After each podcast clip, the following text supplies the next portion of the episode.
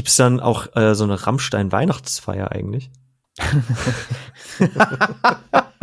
das stelle ich mir gerade sehr, sehr lustig vor. Eine Slipknot-Weihnachtsfeier mit allen Angestellten. Ja. Wir haben alle jeder, Masken auf. Ja, jeder, jeder hat eine Maske bei Slipknot, bei Slipknot Incorporated.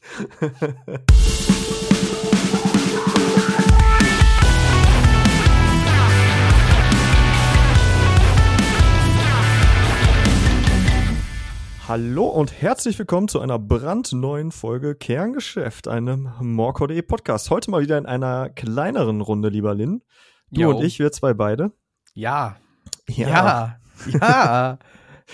Ja, und an der Stelle ähm, erstmal auch ein dickes Sorry. Wir sind jetzt eine Woche später, glaube ich, ne? Ja. Ähm, erst hatten wir technische Probleme sozusagen und dann wurde ich krank und dann, dann hat's halt nicht hingehauen. Ja, aber jetzt, ja, ja, ja, dann haben wir aber die Zeit genutzt, äh, um uns noch besser darauf vorzubereiten, was wir heute tun. Genau, äh, Tilo ist heute leider nicht dabei, der hat äh, zeitlich nicht gepackt, aber wir müssen halt und dementsprechend machen wir es halt einfach zu zweit. Ist ja auch schön, genau. haben, haben wir auch schon mal gemacht. Das, haben wir das, schon mal das, gemacht. Das, das, klappt ja immer ganz gut ja, mit uns. Ja, ja. Tilo, wenn Tilo jetzt hier wäre, würde er dich für dein besonders gutes, voreinstudiertes Intro äh, loben, was du gerade gemacht hast. Ich habe mir tatsächlich vorgenommen, das gar nicht mehr einzustudieren. Ich mache das jetzt einfach. Und äh, ich, ich, weiß gar nicht, ob das, äh, ob, ob, ob man das dann raushört oder nicht. Ist mir auch völlig egal. Aber ähm, Naturtalent bist du quasi. Nee, ich bin halt nicht mehr so aufgeregt, ne? Früher war ich aufgeregter. Ah. Ja. Süß. Ja, naja.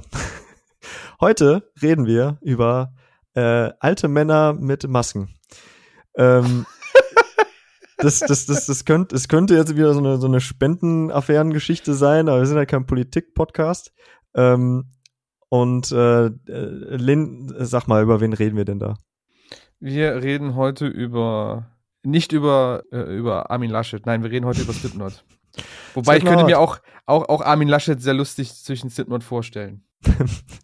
Ein bisschen wie unbeholfen. Soll denn, wie soll ich mir das denn vorstellen? Völlig verwirrt ja, halt auf der Bühne oder was? So ein Anzug, so einen komischen, vielleicht so eine normale Corona-Maske. Weiß nicht so wirklich, was abgeht, sucht aber irgendwie verzweifelt den Weg zum Mikro. Keine Ahnung, irgendwie so. Und fängt dann an, irgendwie zwischen den Songs irgendwelche komisch, komischen Reden zu, zu, zu halten oder so. Keine Ahnung. So halt. So halt. So halt. Ja, be und bevor wir das tun bevor wir ähm, erklären, wie es denn zu dieser ach so frechen Bezeichnung kommt, ähm, hauen wir noch mal ein paar neue Releases raus, weil wir ja äh, jetzt auch schon wieder Jetzt haben wir drei, drei Wochen, glaube ich, wieder zwischen der alten und äh, ja. dieser Folge. Ne? Das geht auch immer schnell, ey. Und da ist wieder eine ganze Menge rausgekommen. Äh, zum Beispiel Dying Wish mit Fragrance of a Bitter Memory. Ich hoffe, du hast jetzt darauf angespielt, sonst. Äh, ja klar. ah, wunderbar. Ja, also das, äh, ja, ja, genau. Also äh, Dying Wish, Fragrance of a Bitter Memory sind, ist rausgekommen. Letzte Woche Freitag.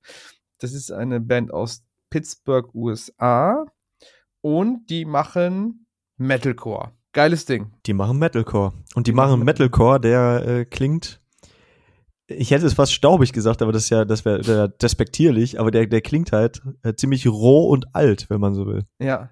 Ja, alt ist ja fast schon, also eigentlich ist das traurig, es alt zu nennen, wenn man überlegt, das ist halt Anfang 2000, aber es sind jetzt auch schon wieder fast äh, 20 Jahre her. Ja. Oh, das tut weh. Das tat richtig weh, das auszusprechen ja, aber sie klingen halt wirklich sehr wie die damaligen Genrevertretern. Äh, erster Linie sowas wie Killswitch Engage oder All That Remains oder auch. Ähm, äh, ich habe äh, ganz viel irgendwie sowas wie Dice Today und sowas ja, gehört. Also den das, Namen halt auch, gesucht. Ja, das ist halt auch so die die das ist, das ist noch mein Metalcore.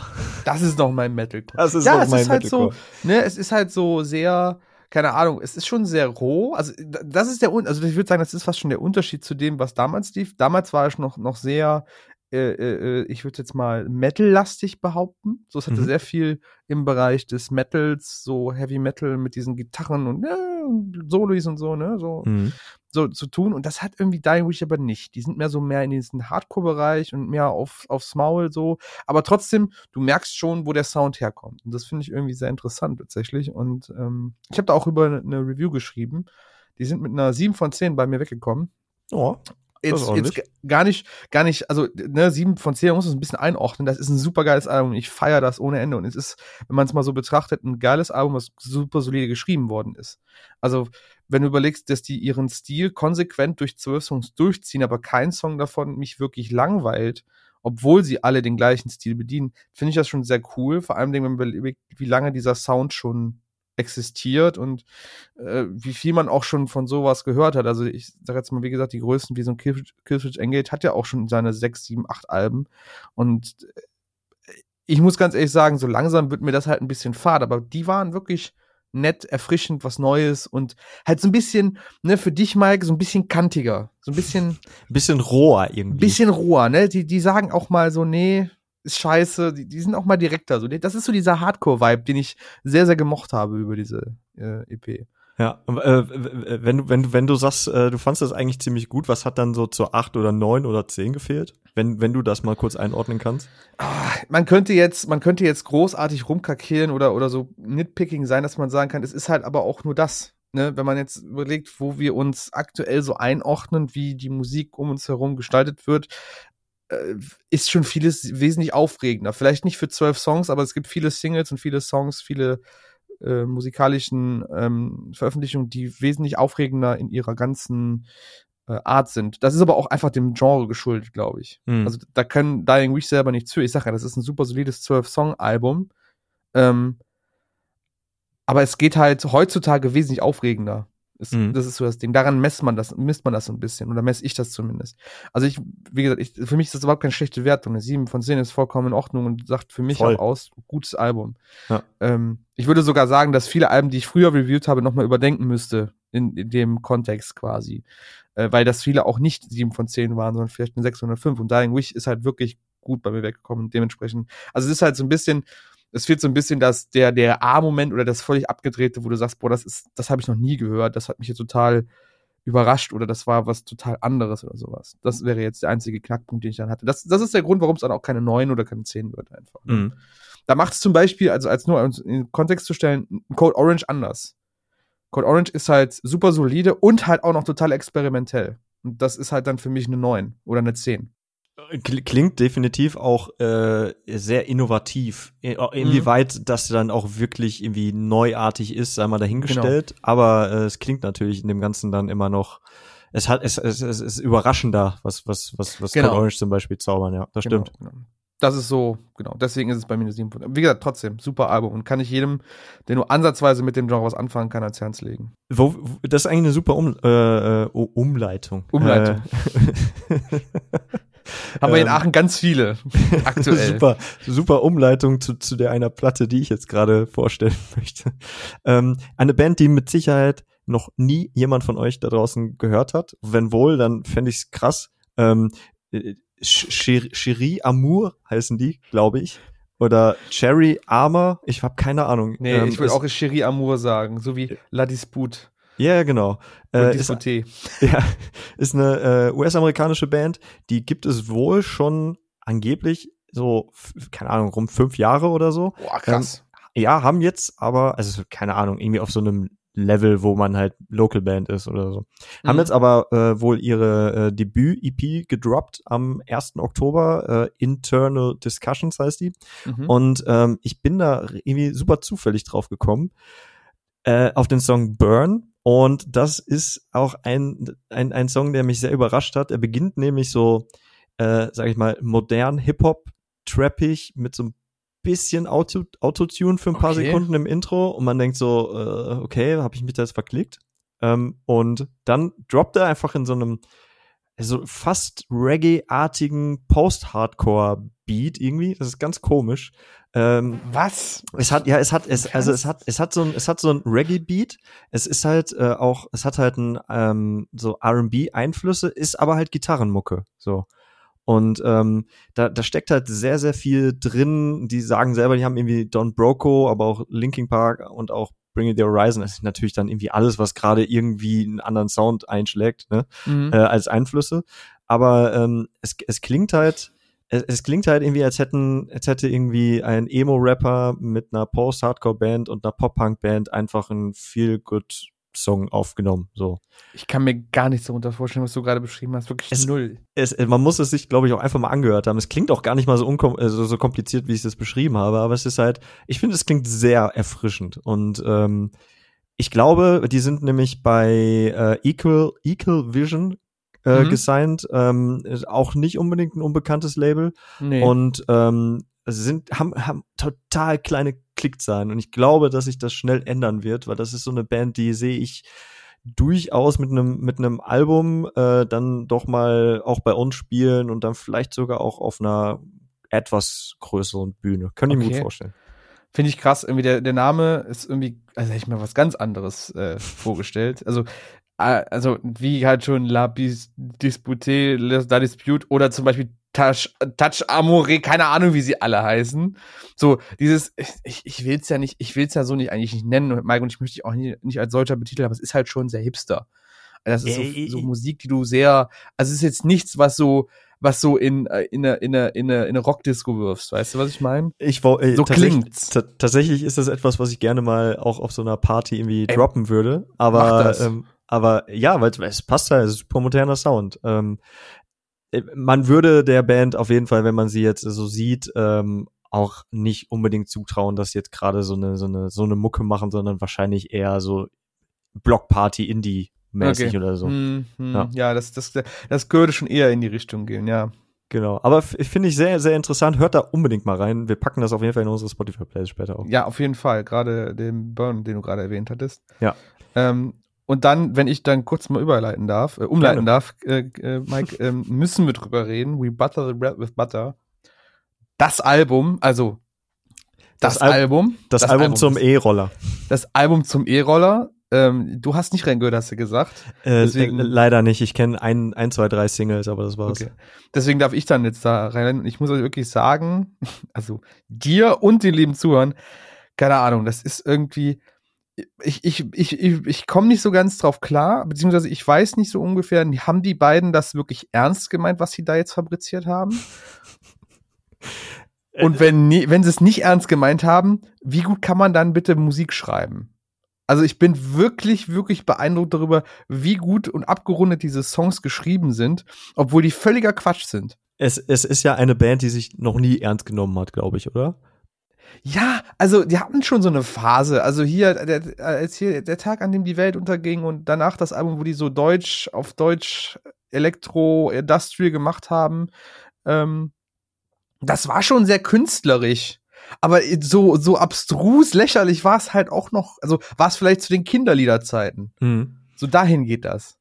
Ich habe die halt nie, ich habe die nie so wirklich verfolgt. Also man kennt die halt irgendwie. Ja, ja, genau. Ne? Und, und man kennt die halt möglicherweise wirklich noch aus dieser ersten Zeit, wo die äh, auch irgendwie Promo-Fotos, glaube ich, mit so Wii-Controllern oder so in der Hand hatten, meine ich, wenn ich es richtig ja. in Erinnerung habe. Ja. Ähm, die, die, die, die, ich weiß halt nicht, ob die, ob der Name immer noch der, der richtige ist für, für, für, für diese Band. Also ob die möglicherweise, wenn die einen anderen Namen gehabt hätten irgendwann, vielleicht sogar noch einen anderen Weg hätten einschlagen können. Ähm, aber was ich halt beeindruckend finde, ist, dass die ja irgendwie auch zwischendurch quasi weg waren, wenn man so will. Ja. Und ähm, jetzt mit diesem Album aber scheinbar wieder in aller Munde sind, quasi begleitend zu den Herren Eskimo Callboy, die, die ja, eine ähnliche, ähnliche Richtung, sage ich mal, eingeschlagen haben. Mit. Ja, die haben es halt super intelligent gemacht, sie haben sich mit dran gehangen, ne? Die haben mit dem Hyper-Hyper-Version, haben sie gesagt, so hier, Eskimos, gib doch mal ein bisschen was von Fame ab. Und dadurch, dass halt die ganze YouTube-Bubble und Reaction-Bubble da voll drauf steigern ist auf Eskimo Callboy und irgendwann halt auch die Version von Rebutter kam, haben natürlich dann die Leute auch weiterhin Rebutter verfolgt. Und was ich immer gerne erzähle, was auch viele Europäer oder Deutsch nicht verstehen oder nicht, äh, nicht, nicht, ähm, nicht wissen, Rebutter ist in den USA echt größer, als man denkt. Also echt? das Album ich glaube, das heißt der Tag, an dem die Welt untergeht. Ich hoffe, es heißt so. Ich meine schon, ja. Ja. Dieses Album muss wohl so ein Milestone für viele aus dieser härteren Gitarrenrichtung sein. Zumindest was diese ganze Scene-Bewegung oder ehemalige Scene-Bewegung trifft. Also ich habe mich mit über Facebook-Chats dann mit irgendwelchen lokalen Musikern aus, aus USA schon mal ausgetauscht. Und wenn man dann irgendwie über deutsche Metal-Szene spricht, dann ist immer der erste Wort immer, boah, Rebutter. Also die kennen sowas wie Heaven Shall Burn zum Beispiel gar nicht. Also Heaven Shall Burn ist überhaupt kein Thema für die, aber Be Butter kennt man. Witzig. Und das ist halt irgendwie sehr, sehr, ja, ich finde, das ist irgendwie bezeichnend dafür. Und ich muss halt nochmal sagen, dadurch, dass es halt, egal ob es jetzt ernst meint oder nicht, dafür, dass es halt auch so Quatsch, dass so viel Quatsch klingt, der Marci, der Marcel, der Gitarrist von denen, der ja quasi das ständige Mitglied auch ist bei dieser Band, hm der hat halt ein Händchen für Metalcore. Der weiß genau, was er schreibt. Der schreibt gute Riffs, der schreibt gute Beats, gute Hooks, der weiß genau, was zieht. Kein Wunder, dass der halt auch als Ghostwriter für diverse Metalcore-Bands arbeitet. Mhm. Ähm, der macht seinen Job schon verdammt gut. Und ich, ich ganz ehrlich, ich glaube, die könnten jetzt mit dem Album und einer vernünftigen Tour halt ähnlich gute Dinger einstreichen wie Eskimo. Klar sind die noch ein bisschen extremer, aber ich glaube, so aus der Versenkung hat sich selten eine Band rausgeholt mit einem Album. Äh, glaube ich auch. Und ähm, ich, ich, also ich, ich glaube tatsächlich auch, dass äh, äh, Leute, die mit dieser Mucke so null anfangen können, jetzt gerade auch die ganze die die Hände über den Kopf schlagen und denken so Gott, oh Gott, oh Gott, die diese diese jungen Leute wieder. Aber man muss man muss halt sagen, ich finde auch textlich so viel Quatsch, was da auch drin steckt, das ist halt trotzdem irgendwie klug geschrieben. Also das ist halt äh, ja. Weiß ich nicht. Also äh, ich, ich finde, ja, dass, das, das meine ich halt. Das macht das, mich halt so fertig. Das, schreib, das, schrei, das schreibst, also das, das klingt jetzt nicht nach, wir haben halt irgendwie richtig einen gesoffen und dann haben wir da mal ein paar Zeilen runtergeschrieben, sondern ja. da, da, das, äh, also keine Ahnung, ich habe nicht das ganze Album gehört, aber so den einen oder anderen Song, wo ich mir denke, ja, irgendwie funktioniert das halt für sich, weißt du?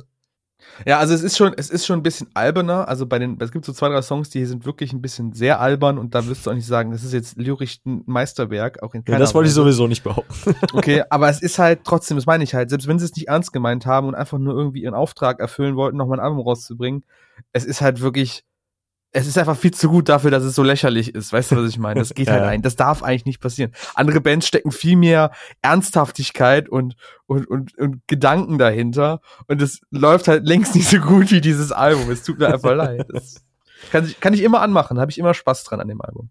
Ja, geil. Wer zuletzt aber äh, nicht mehr so viel Spaß hatte, äh, offensichtlich, und jetzt kommen wir auch zu unserem äh, Hauptthema heute, äh, ist wohl der gute Machine Gun Kelly.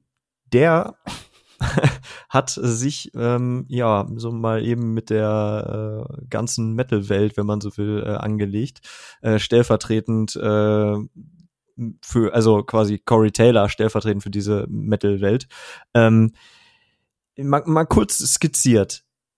Ähm, Corey Taylor hat, glaube ich, wenn das zeitlich so stimmt, in einem Podcast gesagt, dass er neue ähm, Rockmusik quasi nicht so verfolgt, weil er das Gefühl hat, dass äh, vieles oder das meiste davon irgendwie nur noch Rip-Offs sind von bestimmten Bands äh, und damit und, und, und so weiter und so fort. Und damit hat er quasi auf Machine Gun Kelly angesprochen. Mhm. Ähm, da, äh, dem wirft man ja vor, dass quasi Tickets to My Downfall mehr oder minder ein Blink 182 Rip-Off ist. Und ähm, dann geht die Geschichte weiter, dass äh, besagter Machine Gun Kelly auf dem besagten Album ein Feature gerne mit Corey Taylor haben wollte. Ähm, laut Machine Gun Kelly war dieses Feature aber richtig kacke und äh, hatte dann hatte das dann abgelehnt. Ähm, die Story war aber eigentlich, lieber Lin, dass Corey Taylor versucht hat, was zu schreiben dazu, selber eingesehen hat, hm, wird, glaube ich, nichts mit uns, ihm das ganz offen und klar verdeutlicht hat und dementsprechend halt nichts passiert ist. Genau, weil nämlich äh, Machine Gun Kelly, glaube ich, hatte irgendwie Ideen von wegen, ja, hier, ich mache da noch irgendwie eine Gitarre unter das und ich, ich, ich schaute noch selber irgendwie was da drunter und bla bla bla und irgendwie, naja, das, das war, äh, war wohl die echte Geschichte, die nämlich Corey Taylor nachher auch äh, quasi als Screenshot von den, von den E-Mails, ja. die so hin und her gegangen sind, nämlich bei Twitter gedroppt hatte. Nachdem Machine Gun Kelly nämlich halt rausgehauen hat, von wegen, ja, ja, hier, äh, Corey Taylor, bla, äh, so, so ein äh, Shithead oder was auch immer er da gesagt hat. Mhm. Ähm, da war die Stimmung, sagen wir mal, schon nicht ganz so gut. Und dann ging das am Ende weiter. Äh, ich glaube, das war auf dem Riot Fest in Chicago äh, mhm. letztens, neulich ähm, wo Machine Gun Kelly dann quasi parallel zu Slipknot gespielt hat. Oder er war dran und Slipknot sollten dann während seines Sets auf einer anderen Bühne anfangen. Viele Leute sind halt dahin gewechselt und er war dann etwas erbost darüber und sagt dann auf der Bühne von wegen, ja, ja, hier äh, wenigstens äh, bin ich irgendwie nicht 50 und äh, trage irgendwie eine, eine Maske, bin alter Mann und was auch immer. Also sehr respektlos, sage ich mal, den den den äh, Herren Slipknot gegenüber. Ähm, Jetzt haben Slipknot tatsächlich äh, unter anderem auch äh, bekannt gegeben, dass neue Musik rauskommt. Und ohnehin ist es, glaube ich, auch aktuell eine der größten Metal-Bands der Welt. Kann man so sagen, oder? Ja, auf jeden Fall. Also, äh, ich wüsste jetzt wenig Bands, die in, unter dem gleichen größten, in der, der gleichen Größenordnung fallen, als Metal-Band auch bezeichnet. Klar, so Rockbands gibt's einige mittlerweile, die schon eine gewisse Größe haben, aber wirklich Metal-Bands, so wie Slipknot die Größe hat, gibt's kaum, ich, kaum welche. Ich würde Rammstein vielleicht noch eben äh, daneben stellen. So die beiden haben so von der, vom weitreichenden, glaube ich, noch am meisten miteinander an der Kappe. Im, im, sagen wir mal, im modernen Bereich jetzt. Ja, äh, also im modernen Bereich, klar. Also ja. klar gibt's immer die Oldschool-Sachen wie so Iron Maiden und Metallica, aber ich, ich zähle das jetzt aktuell jetzt nicht dazu, weil das sind ja schon auch Bands, die ja noch mal 10, 20 Jahre länger dabei sind als Slipknot. Und Slipknot ist ja ein Ding, oder noch mehr, 10, 20 Jahre ist noch nett ausgedrückt ja. für Iron Maiden und, und Metallica, aber Slipknot ist ja auch ein Ding der, ich sag jetzt mal, der aktuellen Generation oder der letzten Generation, der aktuellen und der kommenden Generation noch. Und ähm, dementsprechend kann man das schon so ein bisschen voneinander trennen dann, ja. Genau, und äh, weil die halt auch eine super interessante Geschichte haben und ähm, naja, mehr als nur 50, 50-jährige Männer mit Masken sind, äh, wollen wir heute mal über die Band sprechen, ein bisschen über die, die Histo Historie und ähm, aber auch über natürlich die Musik. Und äh, wir haben euch, liebe Community, dazu mal befragt, äh, was denn euer Lieblings-Slipknot-Album ist. Ja, ich habe auch schon auch die, die beste Antwort äh, gefunden dazu, Mike. Das muss ich vorwegnehmen. Äh, Tickets zu My Downfall. I love the Internet. Ja. Nee, aber was, was, was kam denn da so überwiegend raus? Also ganz oft, ich glaube, der, der Name, der am meisten gefallen ist, ist wirklich Iowa. Mhm. Ähm, ist aber auch irgendwie nicht, nicht, nicht, also finde ich irgendwie nicht weit hergeholt, ist irgendwie das bezeichnendste Album von denen. War so mhm. der, Scheidepunkt oder das heißt der Scheidepunkt, wo sie halt so richtig groß geworden sind. Ne, es war so kurz vor, äh, ich glaube, das hier das äh, das, das Duality, wo auch Duality mit drauf war, das, das dritte Album. Das Volume 3, genau. Das Volume 3. Ja. Und äh, dritte Album, Volume 3, klar, Lynn. Äh, hey. ähm, und da war es ja schon, hast du ja schon gemerkt, okay, da wurde es ja ein bisschen kommerzieller und Iowa war nochmal so die letzte, das letzte Aufbäumen, wenn man so möchte, bevor man es vielleicht ein bisschen sachter angehen lassen wollte. Genau, ja. Ähm, da kommen wir gleich noch zu. Wir haben auch noch weitere, weitere Nennungen gehabt. Äh, ich glaube, dich gefolgt, mehr oder minder dich gefolgt. Also Iowa war schon ziemlich weit vorne, äh, aber gab es dann halt das besagte Volume 3, uh, The Subliminal Verses. Und mhm. äh, auch All Hope is Gone ist tatsächlich weit vorne bei unseren, äh, bei unseren lieben ZuhörerInnen und auch LeserInnen. Und ähm, wie sieht's denn bei dir aus, Lynn? Äh, schwierig. Also so wirklich gehört habe ich sie ja erst mit Subliminal Verse, mit dem Volume 3. Mhm. Aber auch weil Duality halt 24-7 auf MTV lief. Also ja. wirklich 24-7. Ähm, ich würde fast aber sagen, dass auch Iowa mein Lieblingsalbum ist. Äh, auf Iowa meine ich war auch sowas wie My Plague und äh, Left Behind und ja, äh, ja das waren halt schon geile Songs. Wobei, es ist halt, also es ist, es ist irgendwo, ich hänge irgendwo dazwischen. Also ich mag die Hits von, von, von Subliminal Verse nicht so sehr, also so diese typische Duality und Before I Forget bin ich jetzt mittlerweile kein Fan von mehr von. Aber ich mag halt sowas wie The Blister Exist. Äh, mhm. Super geiler Track. Ja.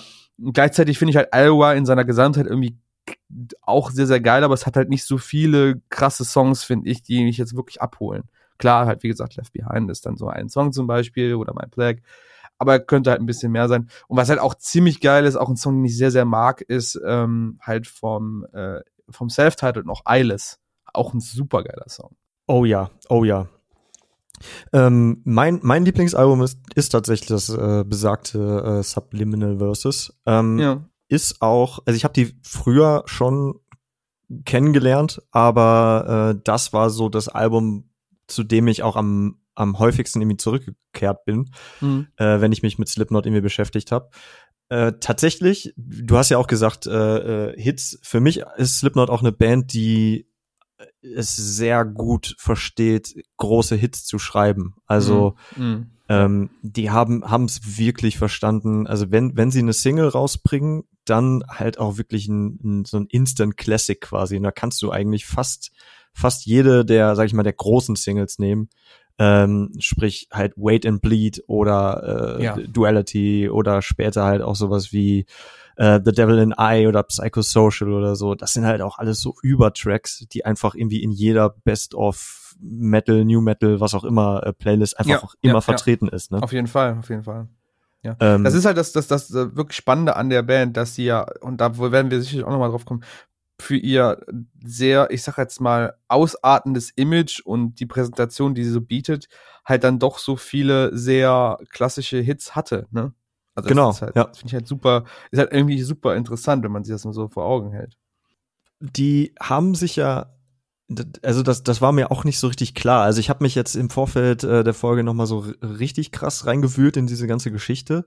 Ähm, die haben tatsächlich ja auch nur sechs Studioalben bis hierhin rausgebracht. Das finde ich gefühlt eigentlich schon wenig. Also ich hatte irgendwie, ähm, also wenn, wenn du mich jetzt gefragt hast, wie viele Alben hat Slipknot rausgebracht, dann hätte ich irgendwie acht oder so gesagt, ohne dass ich jetzt einfach mal nachgezählt hätte. Mm, ne? Aber mm. so, mhm. ich finde, sechs ist eigentlich gar nicht mal so, so sehr viel. Dafür, dass die nämlich ähm, quasi seit 95 schon unterwegs sind. Das ist ja auch schon jetzt äh, 26 Jahre, ne? Ja, ja, genau. Ja, gut, du musst überlegen, das Self-Title kam 1999. Richtig? Genau. Ja. Genau. Ne? Kein Jahr danach schon Iowa. Also sie haben halt lange Zeit in einem, äh, natürlich auch, was man nicht vergessen hat, es gab ja auch noch die EP Made, Feed, Kill, Repeat. Genau, das Debüt. Altem, ja. Das Debüt mit einem alten Sänger, das ja auch noch dazwischen hing. Mhm. Ähm, aber das ist halt schon mal so. Also ich habe das, das ist mir schon öfters aufgefallen. Manche Bands brauchen einfach auch ein paar Jährchen, bis sie mal so wirklich zünden, weil das natürlich auch ein super Commitment ist, zu sagen, ich habe jetzt, ähm, ich, ich fange jetzt einfach mal auch an, das Ganze ernster zu nehmen, ne? Genau. Und ähm, finde ich jetzt, finde ich jetzt irgendwie nicht, nicht, nicht wahnsinnig krass, dass es tatsächlich dann noch doch nur so wenige Alben sind. Wenn zum Beispiel als, als Beispiel sieht Korn, Korn haben ja Anfang der 90er losgelegt. Ich glaube, wann, von wann ist das erste Album von Korn? Anfang 92 oder so? 93? Irgendwo da. Ich die glaube, haben in den ja, 80ern boah. als Band losgelegt und sind erst in den 90ern wirklich gekommen mit ihren, mit ihren Alben. Ist halt irgendwie, vielleicht ist es auch so ein Ding der Zeit. Du musst überlegen, es gab halt kein äh, zu Hause im Schlafzimmer aufnehmen, sondern du musstest halt irgendwie das Geld haben, in ein Studio zu gehen und mhm. das kostet halt. Das kostet halt und die ähm, besagte Debüt oder diese Demo, ähm, die damals aufgenommen wurde, äh, hat wohl rund 40.000 Dollar gekostet. äh, ist, eine, ist eine ganze Stange Kohle, vor allen Dingen zur, zur damaligen Zeit ja noch mehr in einer Gegend wie Iowa, wo die mm. Jungs halt herkommen, äh, die jetzt auch nicht unbedingt zu den äh, wohlbetuchten Gegenden in den nee. USA gehören. Äh, ganz im Gegenteil, es ist halt schon jetzt, äh, also ich bin noch nie da gewesen, keine Ahnung, aber es ist halt, äh, gilt wohl jetzt nicht unbedingt als so die fortschrittlichste Industrieecke oder so. Ja, ist halt relativ ru rural und, und aber schon auch so ein, von so von so so Problemen geplagt, so sozialer Natur. Also es ist schon ist schon hartes Pflaster. Das das haben sie ja auch, glaube ich, schon mehrmals erwähnt, dass es in Iowa nicht so geil ist. Genau. Und ähm, 95, also die haben halt irgendwie ich glaube, durch diverseste äh, Local Bands, die es irgendwie vorher gab, kannten die sich alle, aber so mhm. 95 ging es dann los. Äh, tatsächlich mit ähm, Sean Crayon, alias Clown. Mhm. Ähm, dann gab's noch äh, Paul Gray und äh, Joey Jordison, beide ja leider nicht mehr unter uns. Mhm die sich ähm, vor allen Dingen im, in der Tankstelle von Joey Jordison, also von seiner, von seinem Nebenjob irgendwie sehr häufig getroffen haben und da dann halt auch beschlossen haben, dass sie ähm, nicht mehr irgendwie Pale, wie war es, Pale Ones oder Melt heißen wollen, sondern Slipknot, benannt nach einem dieser Demo-Songs, die auf dieser äh, Made, Feed, mhm. Kill, Repeat drauf war. Und ähm, da ging es quasi los. Dann wurde die Demo aufgenommen. Die war dann nicht unbedingt erfolgreich, aber äh, es folgte dann doch relativ fix, nachdem man sich so ein bisschen einen Namen auf lokaler Ebene ähm, machen konnte. Auch durch Corey Taylor, der dann nämlich dazu kam. Der war mhm. ja äh, vorher schon bei, bei Stone Sour. Wusstest du, dass eigentlich das Stone Sour schon seit 92 irgendwie bestehen? Was? Stone Sour ist älter als Slipknot? Ich hab ist krass, gedacht, ne? Er hätte Stone Sour nach Slipknot gegründet, weil er irgendwann mal keinen Bock mehr auf Maske hatte oder so, keine Ahnung. Nee, tatsächlich, tatsächlich nicht. Und das habe ich, äh, da muss ich auch äh, dreimal lesen. Also das war mir, war mir nicht bewusst, dass, äh, dass die wirklich schon ein paar Jährchen auf dem Buckel hatten, bevor man dann entschied, dass man mit dem ähm, ersten Sänger halt nicht mehr weitermachen möchte, weil man halt eine etwas melodischere Richtung ein ähm, in, in eine melodische Richtung gehen möchte. Und dazu hat man halt Corey Taylor angesprochen, der halt bei Stone Sour war. Ähm, und mit dem ist man dann ähm, zu einem Roadrunner Records Deal gekommen, der äh, nicht nur 500.000 Dollar, sondern auch ein sieben, also ein Vertrag über sieben Alben äh, betrug quasi oder umfasste. Und dann kam das, dann kam das Debüt raus, 99. Ja, heftig, ey. Also sieben Alben. Haben die wirklich mit Roadrunner einen Vertrag über sieben ganze Alben? Die haben einen Vertrag über sieben Alben, ja. Genau. Also heißt, die müssen jetzt noch ein Album rausbringen, damit Äh, die dann aus dem Vertrag frei sind? ich gehe davon aus, ich habe jetzt nicht kr- da jetzt tiefer nachgelesen, ob das Okay. jetzt irgendwie immer noch Bestand hat, aber ich gehe mal schwer davon aus. Weil meines Wissens nach ist eigentlich alles auch wirklich über Roadrunner rausgekommen, oder? Ich meine auch, aber es ist halt krass. Ich habe immer gedacht, es wird immer neu verhandelt oder hätten nach zwei Alben gesagt, okay, hier. Weil normalerweise will sich ja auch ein, ein Label nicht so lange binden, ne? Weil es kann ja immer scheiße laufen, sag ich einfach mal. Aber sieben Alben ist schon heftig. Also das ist schon, das musst du überlegen. Das ist halt auch über jetzt mehr als 20 Jahre dann gespannt, dieses ganze Ding. Äh, Zumal, äh, also äh, man, man muss sich ja mal so ein bisschen da auch vor Augen führen. Also es, es gab da halt diese, diese junge Band, die ähm, sich mh, dem, also die laut Clown, der war so ein bisschen der Mastermind auch hinter dieser ganzen Maskengeschichte, ähm, die größte Band der Welt werden wollte. Aber ich glaube, das ist das Ziel von vielen jungen Bands zu der Zeit gewesen oder vielleicht heute auch noch. Ähm, so größenwahnsinnig kann man ja gerne mal sein. Ähm, aber dann halt mit einem Label einen Vertrag über ganze sieben Alben zu schließen, so früh, Mitte, Mitte der 90er, ähm, finde ich schon krass. Also, Ja, finde ich auch voll. Sich so darauf zu committen auf die ganze Sache, ja, ist heftig. we weißt du eigentlich, wo, ähm, wo, woher dieser ganze Maskenkram äh, herkommt? Ich weiß nur, dass halt irgendwie nicht die Person oder die, also die, der Mensch im Vordergrund stehen sollte, äh, sondern die Musik. Das war Gen- irgendwie der genau. ausschlaggebende Punkt. Aber ich, wo es jetzt genau herkam, kann ich dir nicht sagen. Also ähm, angeblich gibt es oder es, es gibt wohl so ein äh, Roleplay-Game, ein RPG namens äh, Werewolf the Apocalypse. Ähm, ist halt irgendwie so ein Rollenspiel, keine Ahnung. Sowas wie Dungeons and Dragons wahrscheinlich. Äh, ich ich glaube schon, ja. Ja, genau.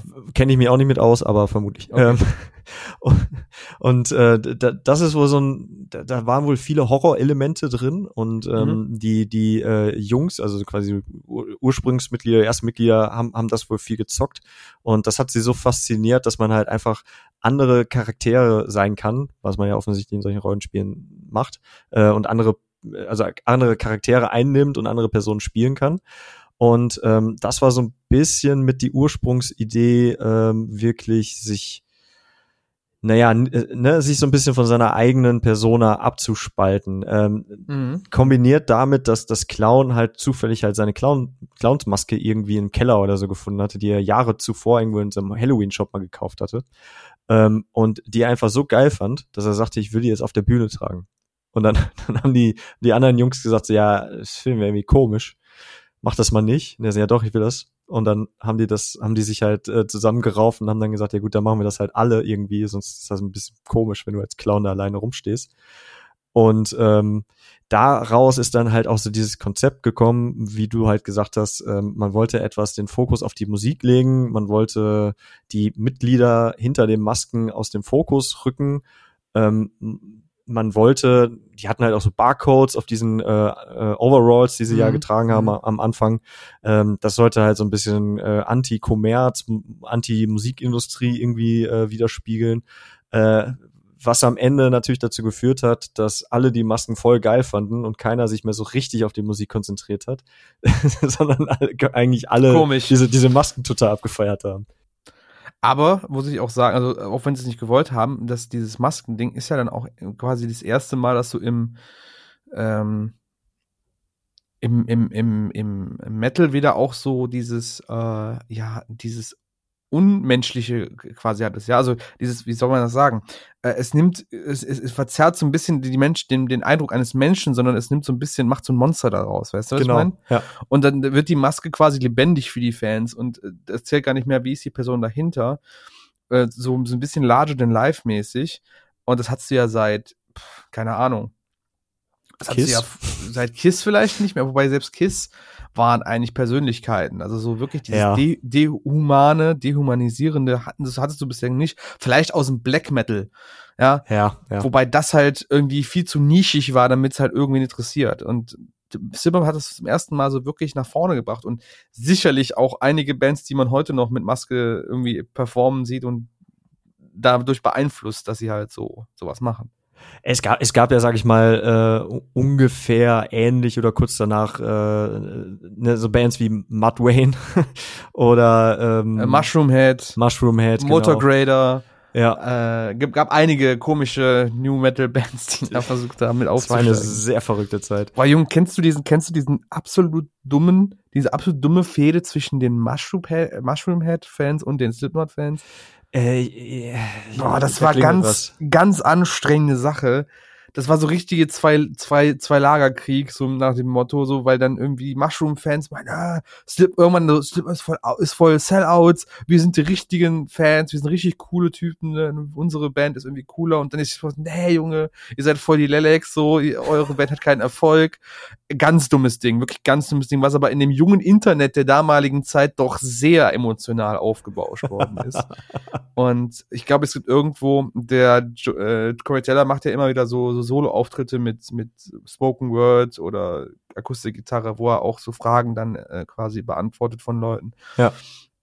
Er sagt dann, ey, ganz ehrlich, also ich, wir haben uns mal mit den Jungs von Mushroomhead ausgetauscht, das war nie so ein Riesending, ne? Es ist halt irgendwie alles auf Mist der Fans gewachsen. Wenn es an mir geht, sollen sie halt machen, so. Man, man, sieht ja auch, wo Slipknot steht und wo Mushroomhead heute steht. Das ist halt schon, das kannst du halt auch nicht vergleichen, nur weil beide nee. Bands Masken tragen. Auch damals konntest du es nicht schon nicht vergleichen. Also, ja. Aber die, äh, wo wir es bei den Fans sind, ähm, ist, ist auch eine interessante Dynamik bei Slipknot, wenn man, wenn man das so sagen kann. Ne? ja. ja, voll, voll. Die, äh, die bezeichnen, oder die, haben die sich, nee, die wurden quasi, ich glaube, die wurden von Clown sogar auch als Maggots bezeichnet, weil Nee, die, die, die kam von, das kam von Joey Jordison, glaube ich. Ach, kam das er von Joey Jordison? Genau, und er hat sie als Maggots bezeichnet. Das wurde dann auch irgendwie mal so ein bisschen diskutiert, so nach dem, warum nennt man denn seine Fans Maggots, so ekelhafte Tiere? Wo dann irgendwie Joey Jordison meinte, ey, Maden, ne, also Maggots sind ja eigentlich ziemlich nützliche Tiere, weil sie halt das verwesene, den verwesenen Kadaver halt wegfressen und so hm. darauf achten, dass es halt nicht weiter Scheiden gibt durch sowas, ne? Und ähm, ja, finde ich irgendwie auf jeden Fall, so kam das so ein bisschen ins Rollen mit der ganzen Sache. Und diese ganze Fankultur um Slipknot ist auch sowieso so crazy. Das ist, boah, da gibt's Stories, da gibt's Bilder, da gibt's Videos davon. Es ist, boah, nee. Das, äh, ich, ich, ich erinnere mich, ähm, ich erinnere mich noch sehr, sehr gut daran. Ähm, ich, ich bin nämlich quasi mit dem Iowa-Album. Also ich glaube, ich habe die sogar mhm. mit dem mhm. mit dem mit dem Debütalbum äh, mit dem 99er Self-Titled habe ich die, glaube ich, schon wahrgenommen, aber spätestens dann mit dem Iowa 2001. Mhm. Ähm, übrigens, das, das äh, Self-Titled war die erste äh, Platinum-Platte unter Roadrunner Records. Also das war ein Instant-Erfolg. War Ach, ähm, in über zehn Ländern irgendwie in den Top 100 Platzierungen oder so. Also das mhm. für, für so eine Band halt schon heftig. Und ähm, die Slipknot hätten sich übrigens auch, äh, da kommen wir, glaube ich, gleich im Detail vielleicht auch noch zu, äh, nach dem ersten Album auch schon fast getrennt. Ähm, was, was ich aber eigentlich sagen wollte, ist, äh, dass das Iowa-Album, da ist ja auch Left Behind zum Beispiel drauf und äh, damit habe ich die eigentlich auch als erstes irgendwie wahrgenommen. Und ähm, mhm. das, das hat ja auch so ein, so ein, so ein, ich weiß nicht, ob du das Musikvideo kennst. Dazu. Ja, ja, kenne ich. Mit dem, mit dem Jungen, der sehr makaberen, äh, makabres Zeug Genau, macht. und der Ziege und so. Ja, ähm, ja. Aber äh, also äh, so, da, das waren so meine richtigen ersten Berührungspunkte mit denen. Fand ich halt irgendwie faszinierend. Das lief ja parallel dann halt so zu Papa Roach und Limp Bizkit mhm. und was da halt alles irgendwie rauskam zu der Zeit. Und tatsächlich gab es aber auch schon in der Bravo und in der Yam, die, ja, die ja beides äh, quasi so die, die, die Jugendmagazine damals waren, gab es äh, Poster. Es gab Slipknot-Poster ja, in, in, in, der Bravo, ja, ja. Und ähm, aber halt so richtig geil, so diese Bandfotos und so und äh, dann halt die passenden Artikel, irgendwie die Schockrocker von Slipknot und so. Oh. Das, das fand ich damals fand ich das, äh, das war einer der Gründe, warum ich äh, Slipknot irgendwie nicht so, nicht so richtig ernst nehmen konnte. Also ich fand die Mucke halt cool, aber mir war das dann irgendwie, also diese ganze Aufmache und so. Und wenn du das mal wirklich, ich meine, brich das mal runter, zieh mal einfach diese ganze Mystik und so da, da ab, ne? Sondern guck mhm. dir einfach nur an, was das für Typen sind, was die sich anziehen und was sie für eine Mucke machen. Weißt du? Das, ja, aber das war doch, das war doch das Ding der Zeit. Also ja, aber das ist absolut Generation X. Das war doch absolut, ey, wir sind die absoluten Outcasts von allen. Wir sind der, der direkt der, der, der, der Gesellschaft. Und so haben sie sich auch verhalten. Und Zimmer war quasi, war einfach das absolute Ding in dem Bereich. Selbst, selbst Band wie, wie, wie Korn oder, oder, oder Limp Bizkit, die ja auch gleichzeitig Erfolg hatten und immer wieder mit den beiden, mit dieser, mit Zimmer auch aneinander gehangen haben, die waren ja noch Normies dagegen, wenn, wenn du es so willst. Ja, stimmt, aber trotzdem bricht das mal runter auf, auf, da ist so ein Typ, der hat, der hat keine Ahnung, der hat so eine Pinhead-Maske äh, auf oder so, weißt du? Und der, der spricht nicht, ist immer am Schweigen. Spricht nicht, genau. Ähm, und, und, und, und, und, und spielt da halt so auf seinem Synthesizer und so rum. Also, ja, es ist, es ist eigentlich, wenn man so drüber nachdenkt, aber Mike, wann gehst du mal nüchtern an sowas ran? Also wirklich. Nee, aber das, aber ich, ich finde das halt so witzig.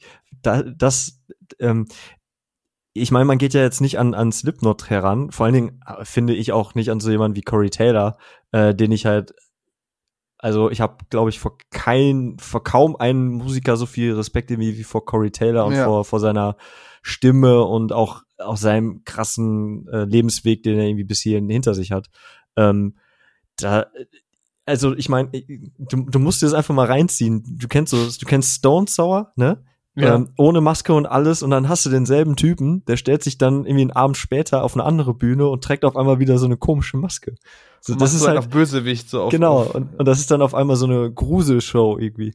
Ich, ich, ich finde, also wenn, wenn du das wirklich einfach komplett, wenn du alles abziehst davon und nur diese Optik nimmst und dann, also ich finde das einfach witzig.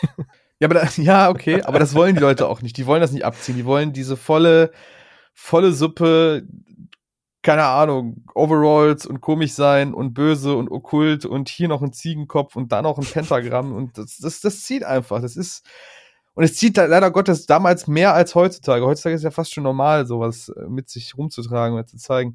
Aber ich muss dann doch noch, weil sie mir gerade wieder eingefallen ist, diese eine Story über die Maggots erzählen. ähm, die wohl der Clown, der Sean Graham, mal in einem, in einem Interview gesagt hatte. Und da ist es mir auch echt, boah, ich, wenn ich jetzt wieder drüber nachdenke, wird mir wieder übel. Ich darf es eigentlich gar nicht erzählen.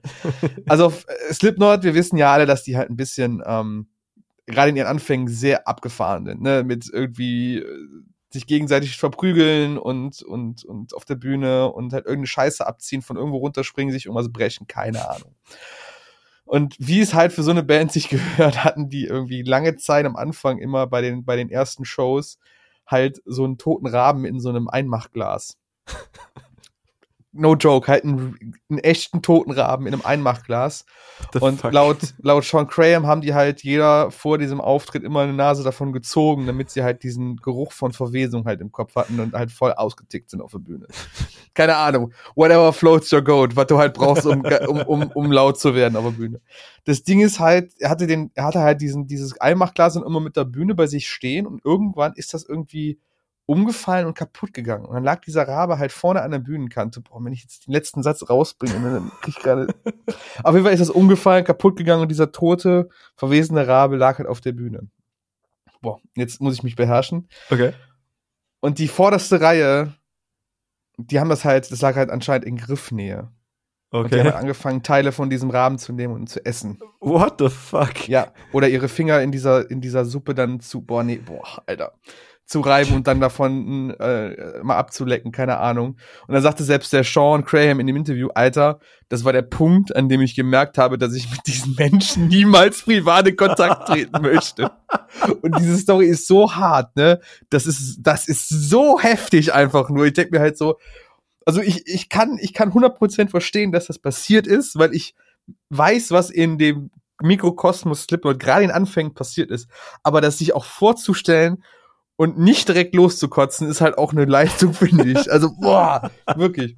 Ich stell mir das gerade, also ich. Nee, stell dir nicht nein, vor. Ich, ich, mir kam es halt wirklich fast gerade hoch. Pass auf, die, boah also Slipknot waren ja vor allen Dingen anfangs ja ultra krass drauf. Ja, ne? eben. Und, und dann passiert halt sowas und dann hören die einfach auf zu spielen und sagen, nee, das ist uns jetzt aber zu krass. Also, sie haben weitergespielt. So. Aber, ja, aber Sean Cray meinte halt so, Junge, ich will mit diesen Menschen halt nie was zu tun haben. Soll, die, die sollen sich bloß in Ruhe lassen. Stell dir mal vor, die hätten einfach echt abgebrochen, weil die das zu heftig fanden.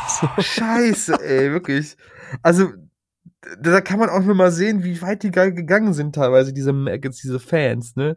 Wirklich, das ist, deswegen verstehe ich es halt auch nicht, warum sich MGK ausgerechnet mit denen anlegen musste. Weil er weiß, also man weiß doch einfach, dass Slipknot-Fans einfach ganz anders ticken. So Die Hard Slipknot-Fans, die verärgerst du nicht. Das ist wie Juggalos, die verärgerst du einfach nicht. Nee, äh, nee, aber ich glaube, äh, Machine Gun Kelly glaubt einfach auch, dass das ähnlich wie im Rap-Business funktioniert und dass man so halt irgendwie von sich reden macht. Aber das ist halt leider, also das ja, aber aber halt nicht richtig. Also du gewinnst halt nicht dadurch. Nee, weil, weil, also ich will jetzt hier nicht mich weiter aus dem Fenster legen, aber ich glaube, so ein Corey Taylor hat halt mehr Schneid und, und, und legt halt einfach die Fakten auf den Tisch und sagt, so, so war es gelaufen, ich habe keinen Bock mehr darauf, jetzt lass mich in Ruhe. So, das ist dem halt alles viel zu doof, so, so, so ein Beef, so ein günstlicher. Ja, hat er auch nicht, hat er auch nicht nötig. Hat er auch einfach nicht nötig, nö, hat er auch nicht. Ja, aber so viel zu den Maggots. Boah, wird ganz anders, wenn ich wieder, boah, eine Story, ey, boah.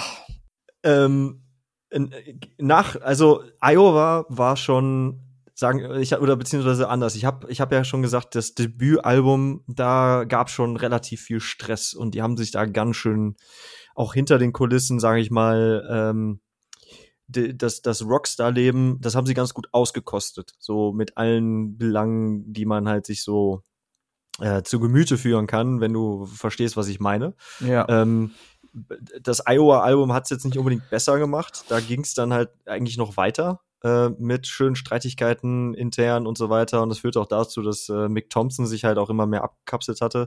Mick Thompson, äh, für die, die äh, jetzt nicht unbedingt direkt wissen, wer es ist, das ist dieser Typ, der einfach immer viel zu groß dargestellt wird. Dieser riesige Gitarrist mit der, ähm, mit dieser Jason-artigen Maske. Ja, es ist halt so eine Metallmaske, ne? So Ge- Metalloptik und. Ja. Ja. Und äh, jo, der war da halt voll abgefuckt drüber. Der hatte da keinen Bock drauf, hat einfach sich dann, er hat die Show gespielt und ist dann ja in sein Hotelzimmer zurück und das war's dann auch. Der hatte keinen Bock auf irgendwie Saufen und Drogen und und Weiber und und alles, was da so irgendwie äh, ja passierte. Ähm, das führte dann halt dazu auch wiederum, dass äh, die die Volume 3 Subliminal Verses, die ne, all unserer, äh, oder sag ich mal, von vielen die, die Lieblingsplatte tatsächlich, dass die erstmal drei Monate brauchten, um sich so richtig zusammenzufinden. Also die wollten das Album schreiben und aufnehmen, aber es hat dann tatsächlich drei Monate gedauert, bis sie mal endlich wirklich zusammenkamen, weil die einfach ständig auf diesem ganzen, wir müssen jetzt aber auch feiern gehen, Trip waren. Mhm. Ähm, aber halt auch alle Beteiligten. Also auch der, der äh, viel gelobte Corey Taylor hatte da halt auch heftig zu kämpfen mit, äh, mit Alkohol und Drogen und so weiter. Und ähm, ja, als man, als man denn dann endlich mal angefangen hatte, ähm, so, so ein Album aufzunehmen, äh, hat man das bei Rick Rubin gemacht. Kennst du Rick Rubin? Ja. Legendärer Produzent. Genau, der hat eigentlich auch, wenn man so will, jeden schon irgendwie in seinen äh, legendären Studios gehabt. Also von äh, sämtlichen äh, Hip-Hop und RB-Künstlern, äh, Pop, aber halt dann auch, weiß nicht, ich glaube, System of a Down und so waren halt alle auch schon da. Mhm. Ähm, aber äh, Corey Taylor hat wohl rückblickend nicht so gute Erinnerungen an, an den guten Rick und äh, hat wohl auf der Bühne mal gesagt, äh, dass, dass er, ich glaube, er hat sich irgendwie vielleicht ein, einmal die Woche oder so blicken lassen. Irgendwie so, meinte er. Und äh, sei halt völlig überbezahlt und überbewertet. ja, keine Ahnung, weiß ich nicht, aber der ist schon, also Rick Rubin ist schon ein verdammt großer Name, kannst du eigentlich so nicht sagen. Ist er, ist er auch. Fand ich auch witzig, als ich das äh, gelesen hatte. Ja. Ähm, nach, nach dieser Tour gab es dann auch schon die zweite von vielen Pausen. Slipknot haben ja, haben ja diverse Pausen auch eingelegt äh, Mhm. zwischen den ganzen Alben und Touren. Das ist vielleicht auch einer der Gründe, warum die tatsächlich ja nur sechs Alben rausgebracht haben. Ähm, danach kam die äh, All Hope is Gone. Und damit halt eigentlich auch ein, sag ich mal, ein Soundwechsel, der vielleicht auch auf dem vorherigen Album äh, durchaus auch schon, ne, durch Vermilion und Vermilion Part 2 und so, da war ja relativ viel melancholischer Kram auch drauf, teilweise. Aber All Hope is Gone ging dann ja doch noch mal in eine krasse Richtung. Also war ja viel Groove und Death Metal drin. Ähm, und ist eigentlich auch so eine Platte gewesen, die vielleicht auch deswegen bei vielen äh, gerne gehört wird heutzutage noch. Ich würde auch sagen, dass ähm, All Hope is Gone wohl so in der Gesamtrezeption das härteste Album von denen ist tatsächlich. Also wenn du dir so, so, so Songs halt wie, wie Sulfur oder äh, auch, auch ähm, Gematria, glaube ich, hieß der Name of the Killing oder sowas. Das sind halt Genau. wirkliche Brecher. Das sind halt wirkliche Brecher-Songs, finde ich. Die du so, weil, weil, weil was Slipknot immer gut konnten vorher, war halt so ein bisschen das, das Harte, aber auch mit einem, mit einem, mit einem bisschen Groove und auch ein bisschen guten Hooks halt zu verbinden. Also die Hooks waren immer so der, der, der Bringer, ja, der immer quasi alles wieder zusammengehalten hat.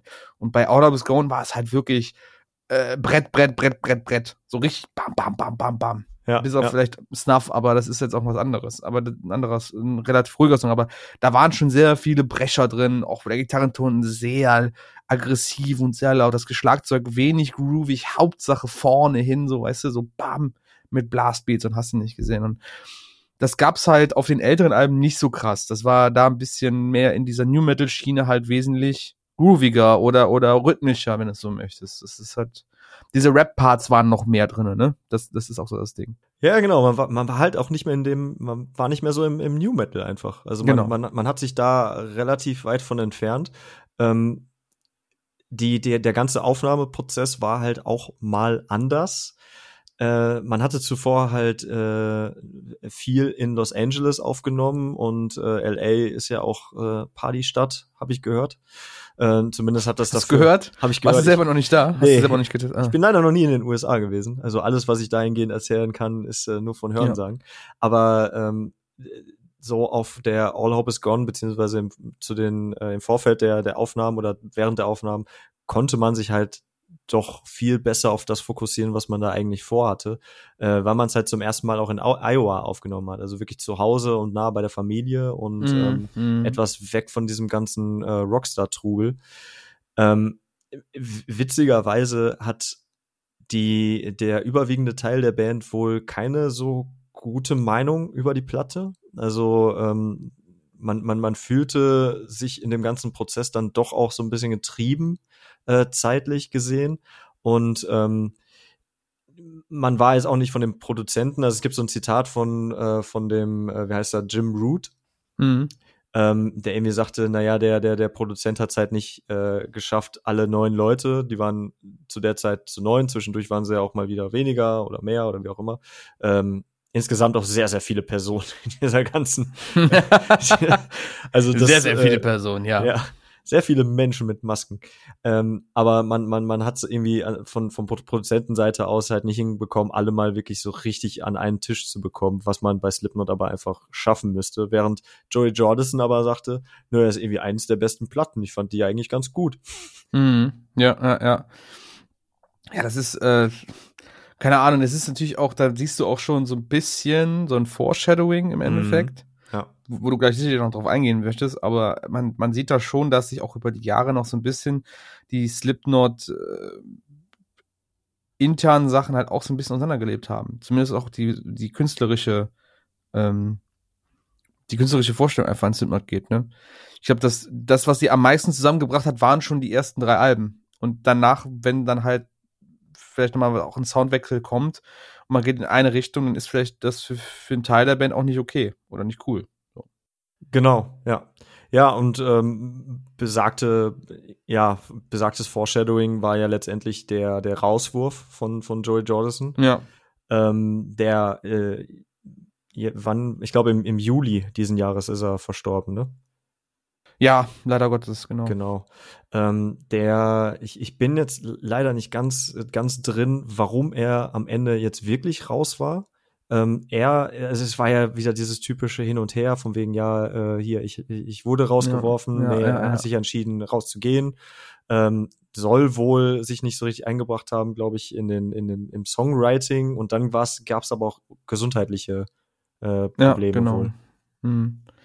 Ich weiß gar nicht, was er hatte. Es war auch irgendwas körperliches, irgendwas am Rücken, sag ich jetzt auch mal. Ich glaube, irgendwie da eine Hecke. Ähm, und er hat auch selber immer wieder mit auch Dämonen zu kämpfen gehabt, tatsächlich in, in jüngsterer Zeit, auch äh, die sicherlich da auch schon irgendwie manifestiert hatten in der Zeit. Ne? Hm. Ja. Ja, und äh, 2010 ist ja dann auch Paul Gray äh, verstorben, der Mhm. damalige Bassist. Ähm, tatsächlich hatte er sich zu der Zeit auf eine äh, Tour mit einer anderen Band irgendwie vorbereitet und äh, ist dann an einer äh, Überdosis, ne, glaube ich, im, Mhm. im Hotelzimmer dann halt leider verstorben. Äh, da, da gibt es tatsächlich auch noch sehr, ich sag mal, interessante Geschichten, die irgendwie mit seinem Arzt zusammenhängen, der nachher auch, äh, ich glaube, er, er, wurde verurteilt oder sollte verurteilt werden wegen äh, falscher Dosierungen eines Mhm. Medikaments, Mhm. was Paul Gray halt zu sich genommen hatte. Das gab es nämlich in anderen Fällen, gab es da nämlich auch noch Vorfälle. Ähm, ja, und, und, die, die Platte, die danach halt geschrieben wurde, äh, Nummer 5 oder Point 5, äh, hieß dann halt auch The Great Chapter, also quasi äh, zu, zu, zu Ehren von Paul Gray. Ja.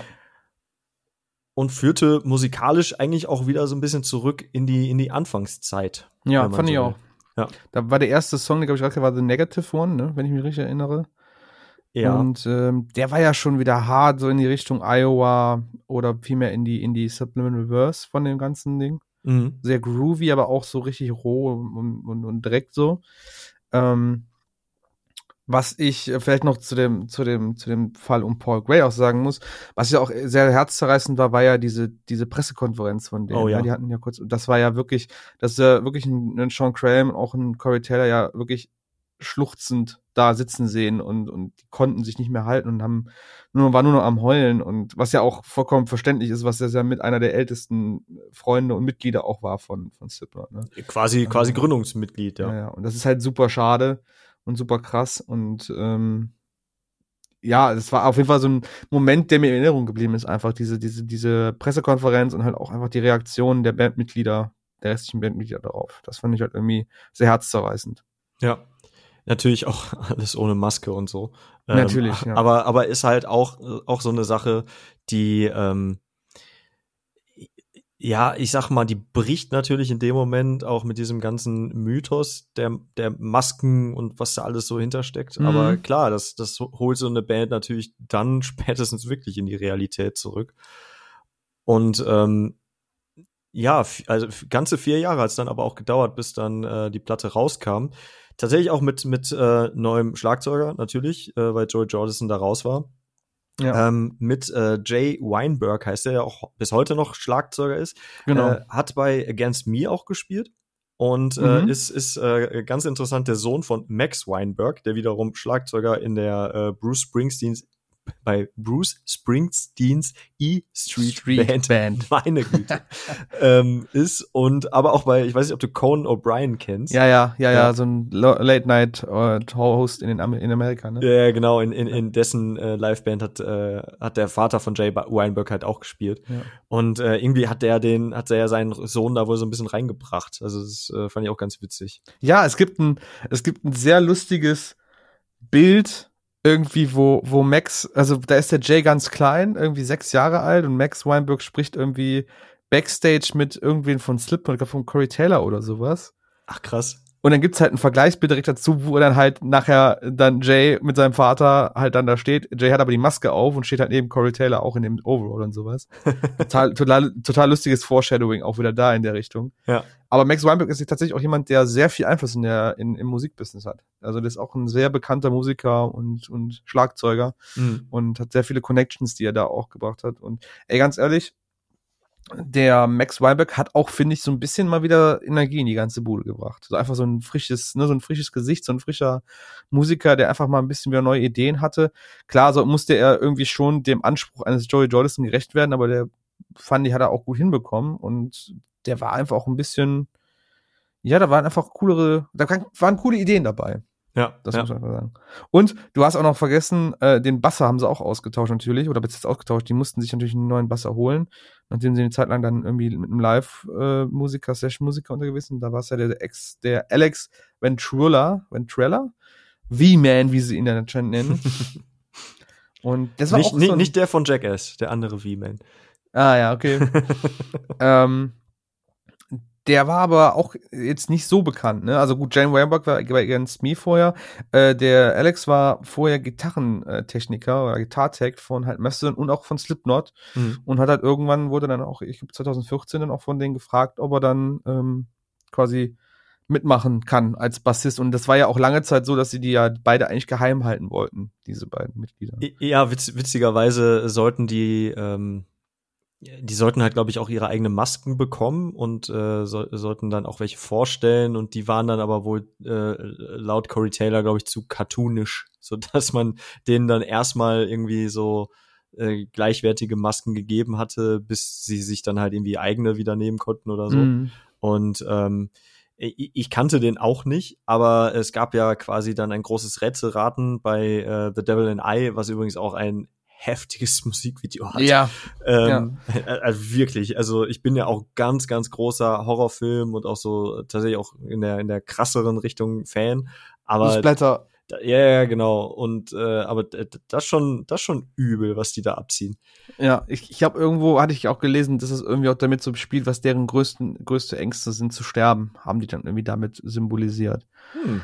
Also, äh, ich weiß gar nicht, ich glaube, der Jim Root äh, explodiert ja irgendwie selber nachher oder explodiert ja, genau. oder sowas und und der, ich glaube, der Clown hängt sich irgendwie und und und zündet sich dabei an. Also so ganz ganz krasse Arten, wie man halt davon gehen könnte, haben sie halt dargestellt einfach. Ja, einer wird glaube ich vom von einem Hund auch äh, ja, ja. zerfleischt und, genau. und so, ja, genau.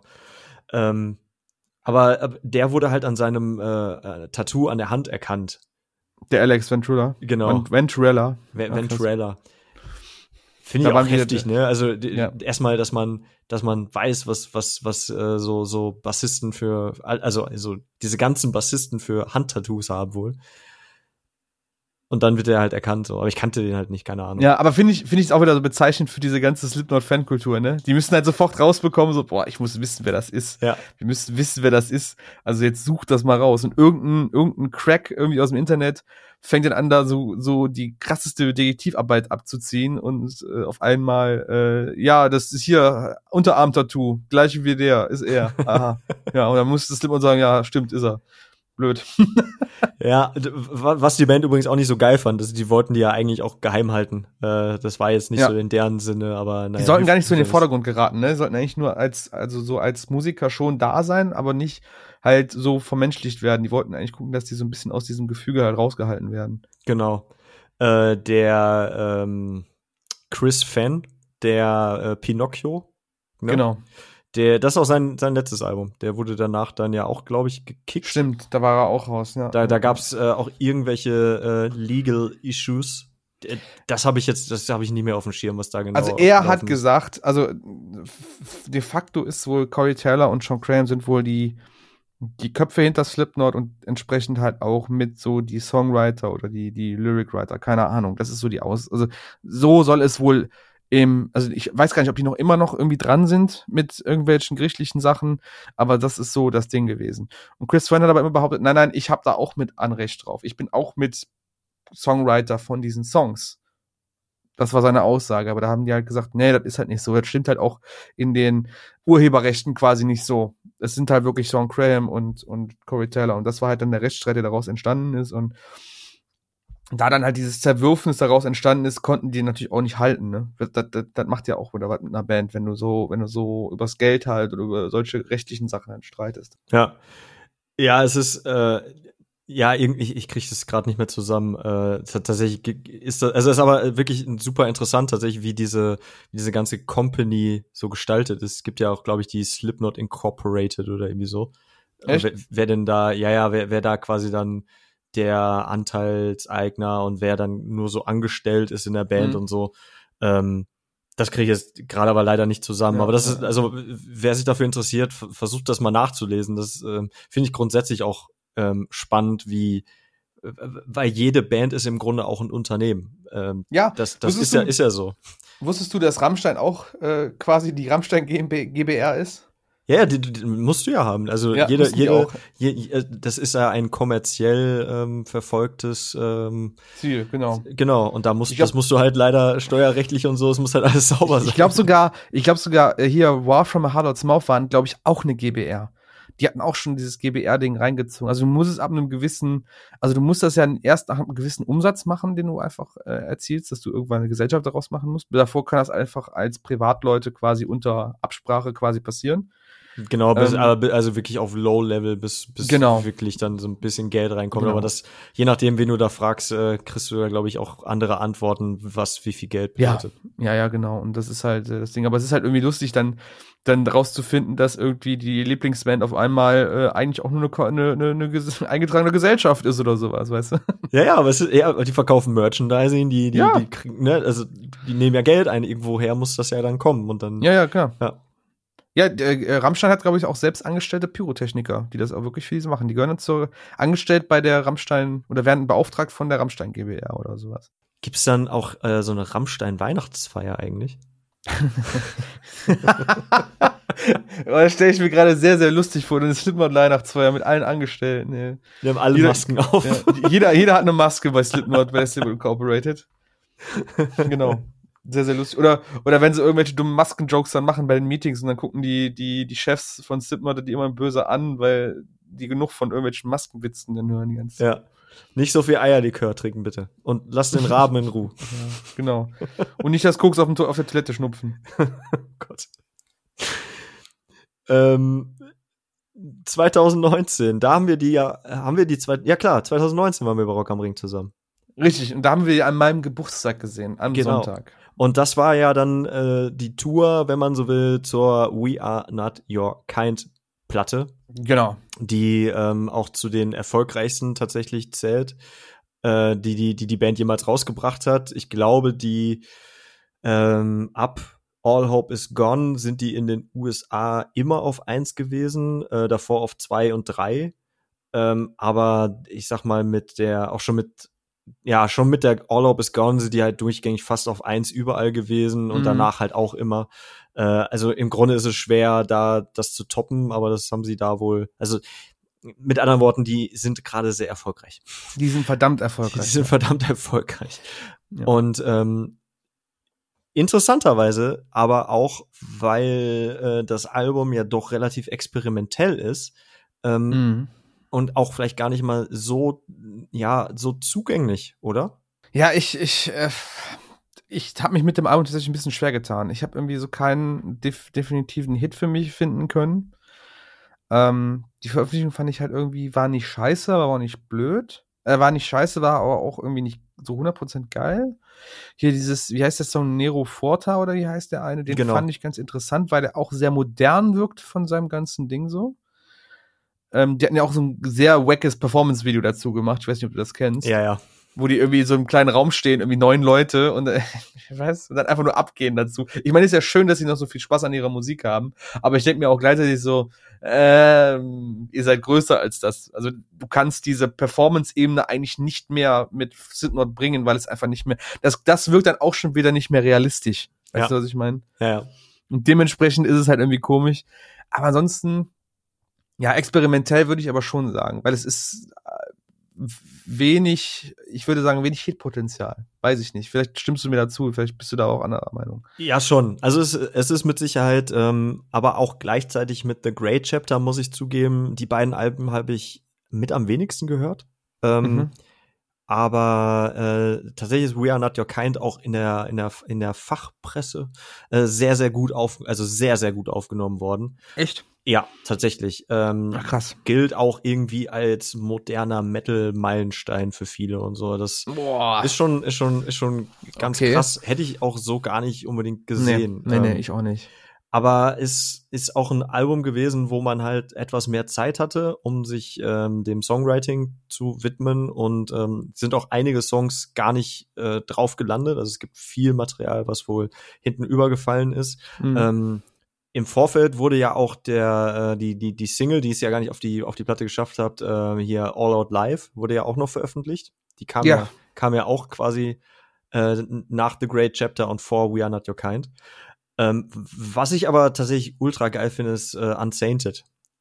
Das Ja. äh, ist irgendwie auch so ein so ein ist auch ein, ein Song, der irgendwie auf unseren Partys auch immer sehr, sehr gut funktioniert und ähm, auch irgendwie so eine geile Stimmung irgendwie mit sich bringt. Hätte ich auch, jetzt schlagen wir wieder die, die, die Brücke zu, zu dem äh, Rock am Ring Auftritt, wo wir ja waren, Mhm. hätte ich irgendwie auch als Opening Song erwartet, weil der halt mit diesem Chor am Anfang schon so einen geilen Vibe hat. Haben sie am Ende dann nicht gemacht. Ich weiß nicht, was sie gespielt haben als erstes, aber der war es nicht. Ähm, ja, aber äh, Slipknot Live, was, was war so dein Eindruck davon? Ich war gut drauf, deswegen fand ich das absolut geil. Im Nachhinein habe ich, ja, ohne Scheiß, ich habe ein bisschen Bier getrunken, so, ne, mit dir und Rodney. Wir standen relativ weit vorne. War schon, war schon fett, war schon fett, das mal so zu erlebt haben. Aber ich muss auch sagen, oder vielleicht ist es auch einfach, dass sie halt wirklich dann die 50-jährigen maskgetragenen Männer sind. Ähm, man hat irgendwie, wenn man Slipknot dann so lange nicht live gesehen hat, irgendwie ein ganz anderes Gefühl vor, gehabt, einen ganz anderen Anspruch gehabt. Und gesagt, okay, es ist wieder vollkommen crazy, es ist wieder vollkommen abgedreht, es ist wieder vollkommen. Man merkt schon, das ist halt, es ist halt schon gesetzter, ne? Also es ist halt, es, ist, es hat die, die Jahre haben einfach so ein bisschen ihren Tribut gefordert, nicht im Sinne von, dass sie nichts mehr können oder nicht mehr cool sind. Es ist definitiv eine coole Erfahrung, aber es ist halt längst nicht mehr dieses super abgedrehte wie zu einer Iowa oder sowas. Und das ist dann irgendwie schade wiederum. Das äh, ist ein kleiner Dämpfer gewesen für mich, muss ich ganz ehrlich sagen. War vielleicht auch der falsche Anspruch von meiner Seite aus. Äh, stimme ich dir leider zu. Ähm, ich finde auch, also ich kenne ja auch die, ähm, wie heißt die 9.0 live? Genau, das war die aus London, ne? Aus der aus ich, dem aus ich der glaube Arena. schon, dass dieses eine krasse Wembley Arena. Ja, ja, das Genau. ist, die, die ist irgendwie nach nach dem nach dem äh, Iowa kam die glaube ich raus oder nach dem Subliminalverse. Äh, nee, nach Iowa war die raus. Nee, nee, na, nach der Subliminal Versus war die, glaube ich. Aber da hatten die noch die alten Masken auf, oder? Noch nicht diese neuen- Ich, ich, ich bin mir auch gerade gar nicht sicher, ob ich wirklich die, äh, die äh, Videoaufnahmen dazu kenne. Ich kenne aber halt das, äh, die Okay, mhm. Audioaufnahmen halt wirklich auswendig, weil ein guter Kumpel von mir äh, ist halt auch krasser Slipknot-Fan gewesen. Der Mhm. hat das halt wirklich auf Dauerschleife gehört. Äh, zusammen mit der All Hope Is Gone übrigens. Jeden Morgen, wenn wir irgendwie zur Schule gefahren sind, äh, in, in seinem Auto hat er einfach direkt dieses Album geballert. Das war mir viel zu laut und stressig. Boah, hier Gematria, The Killing, äh, Killing Name oder Name of the Killing war mein, war mein Wecker für eine ganz lange Boah, Zeit. Alter, ey. Also, Boah, das war, da bist du sofort wach. ja, eben. Also nennt mich da vielleicht zeit, zart beseitet, aber so, so morgen, also wirklich morgens früh, du bist gerade erst wach und dann steigst du in so ein Auto, so, ja, moin, moin, und dann. Ja, der, geht's der Mike ist halt, der. Mike, Mike, du bist halt eher so ein, so ein, so ein Kuschelrock-Typ für morgens. Also morgens erstmal bisschen seichter aufstehen. Ja, ja, Ne? ja. Ja, ja. ein ja. bisschen, bisschen entspannter, g- gemütlich aus dem, aus dem Bettchen wackeln quasi. Ja, aus dem Bett schweben. Aus dem So. Bett schweben. Man muss, man muss dann, sich, mich rausschweben lassen. oh, und dann, und dann ganz seicht morgens ins Auto und dann erstmal ein bisschen, ne, so. Ein bisschen Phil Collins. Bisschen Phil Collins. Wie kommen wir da jetzt überhaupt drauf? Ja, das war einfach, weil du ein bisschen zart beseiteter bist, hast genau, das war's. Ähm, genau, äh, besagtes Live-Album. So, ich habe die 2009 gesehen, ich habe die 2015 gesehen und ich habe die jetzt dann 2019 mit dir nochmal gesehen. Ähm, 2009, also jeweils immer bei Rock am Ring. Ich habe die leider nie einzeln irgendwie auf einer Show gesehen. Mhm. Ähm, 2009 irgendwie relativ weit weg, fand ich aber interessant, ähm, weil die da ich hatte so einen geilen Blick auf diese Bühne. Also, weißt du, wenn du so, so weit weg von der Bühne bist, dass du halt einfach alles gleichzeitig im Blick hast, ne? Ja. So, also nicht, nicht so, du kannst irgendwie ein Mitglied die ganze Zeit beobachten, sondern du siehst im Grunde alles immer. Mhm. Und ähm, das war halt völlig abgefahren, weil, weil da sich alles irgendwie bewegt und gedreht und, und, und, und schwebt und hin und her. Und es war halt so, so, Diese Percussion-Dinger, wenn die einfach hochfahren und. genau, das, das ist so hoch und runter und irgendwie dann Joey Jordison, der glaube ich, der hat sich doch auch auf der Bühne irgendwie auch immer gedreht und so. Ja, es gab diese eine Tour, wo es diese krasse, da ist er so hochgefahren worden, dann hing der irgendwie so äh, kopfüber, nicht kopfüber, aber so seitlich und dann hat sich diese Plattform immer noch mal gedreht, Alter. Das, Genau. war, das war irgendwie voll wack, ja. Ich, ja, ich ja. meine, das war da nämlich auch oder so. Und das war auf jeden Fall, dachte ich so, Hilfe, was geht hier ab? Also ich kannte die natürlich, aber das war, das war krass. Ähm, aber wahrscheinlich nicht so krass wie irgendwie zu den ersten beiden Alben oder so.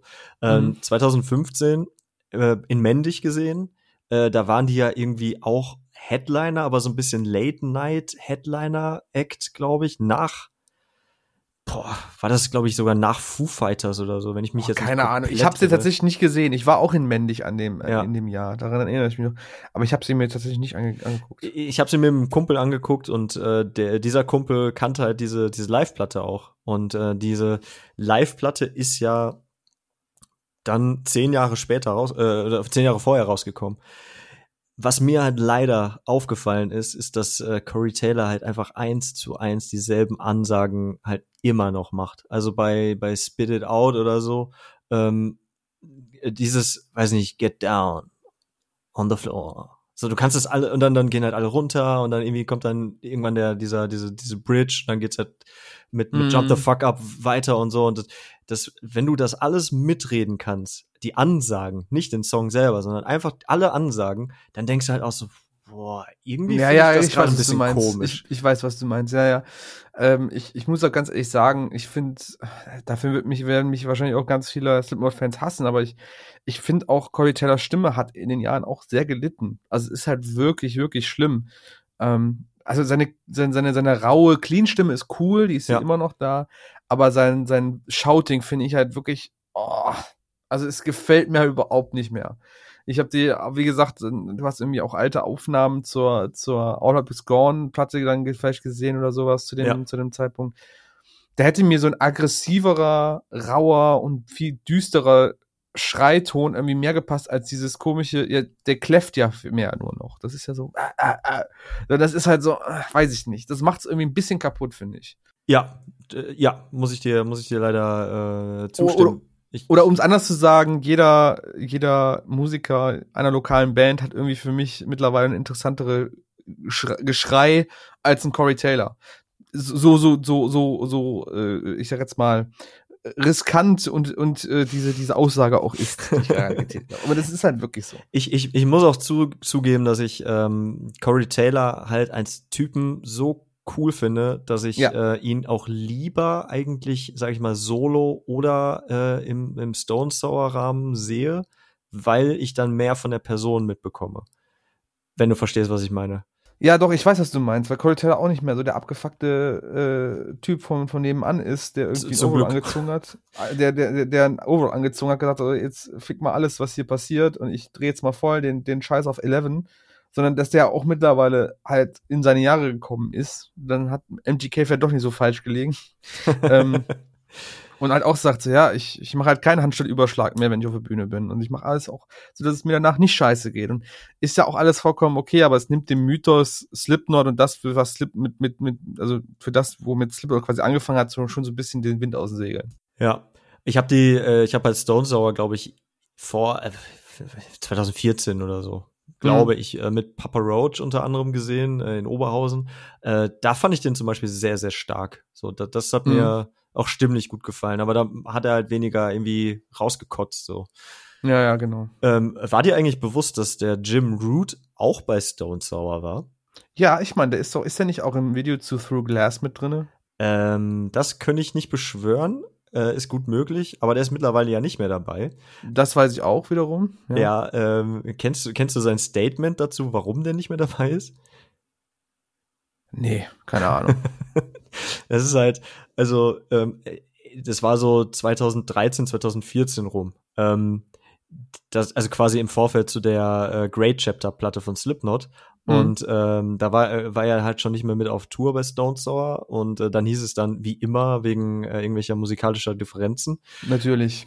Äh, und dann später hat er halt aber und ne, Leute vor dem Hintergrund, dass halt Corey Taylor halt auch bei Stone Sour ist, aber auch bei Slipknot, meinte er so, naja, sie wollte sich halt im Grunde nur noch auf Radio Play und Geld fokussieren. Das fand ich halt scheiße. auch schon ziemlicher Mittelfinger, Alter. Finde ich, find ich, so, also, ne, stell dir mal vor, irgendwie, wir, wir hätten jetzt irgendwie eine gemeinsame Band und dann trete ich so aus und sagst, ja, ihr seid voll kacke mit euren Radio-Graben, so. Keine Ahnung, find, find, fand ich irgendwie krass. ja, ja, ja. Was ich aber, äh, wo du, wo du gerade davon sprichst, äh, wir hatten ja eben über Chris Fenn gesprochen, ne? Mhm. Und äh, musste ja irgendwer jemand auch den Platz bei We Are Not Your Kind einnehmen. Ja. Und ähm, du weißt genau, worauf ich jetzt hinaus möchte. Ja, aber erzähl ruhig.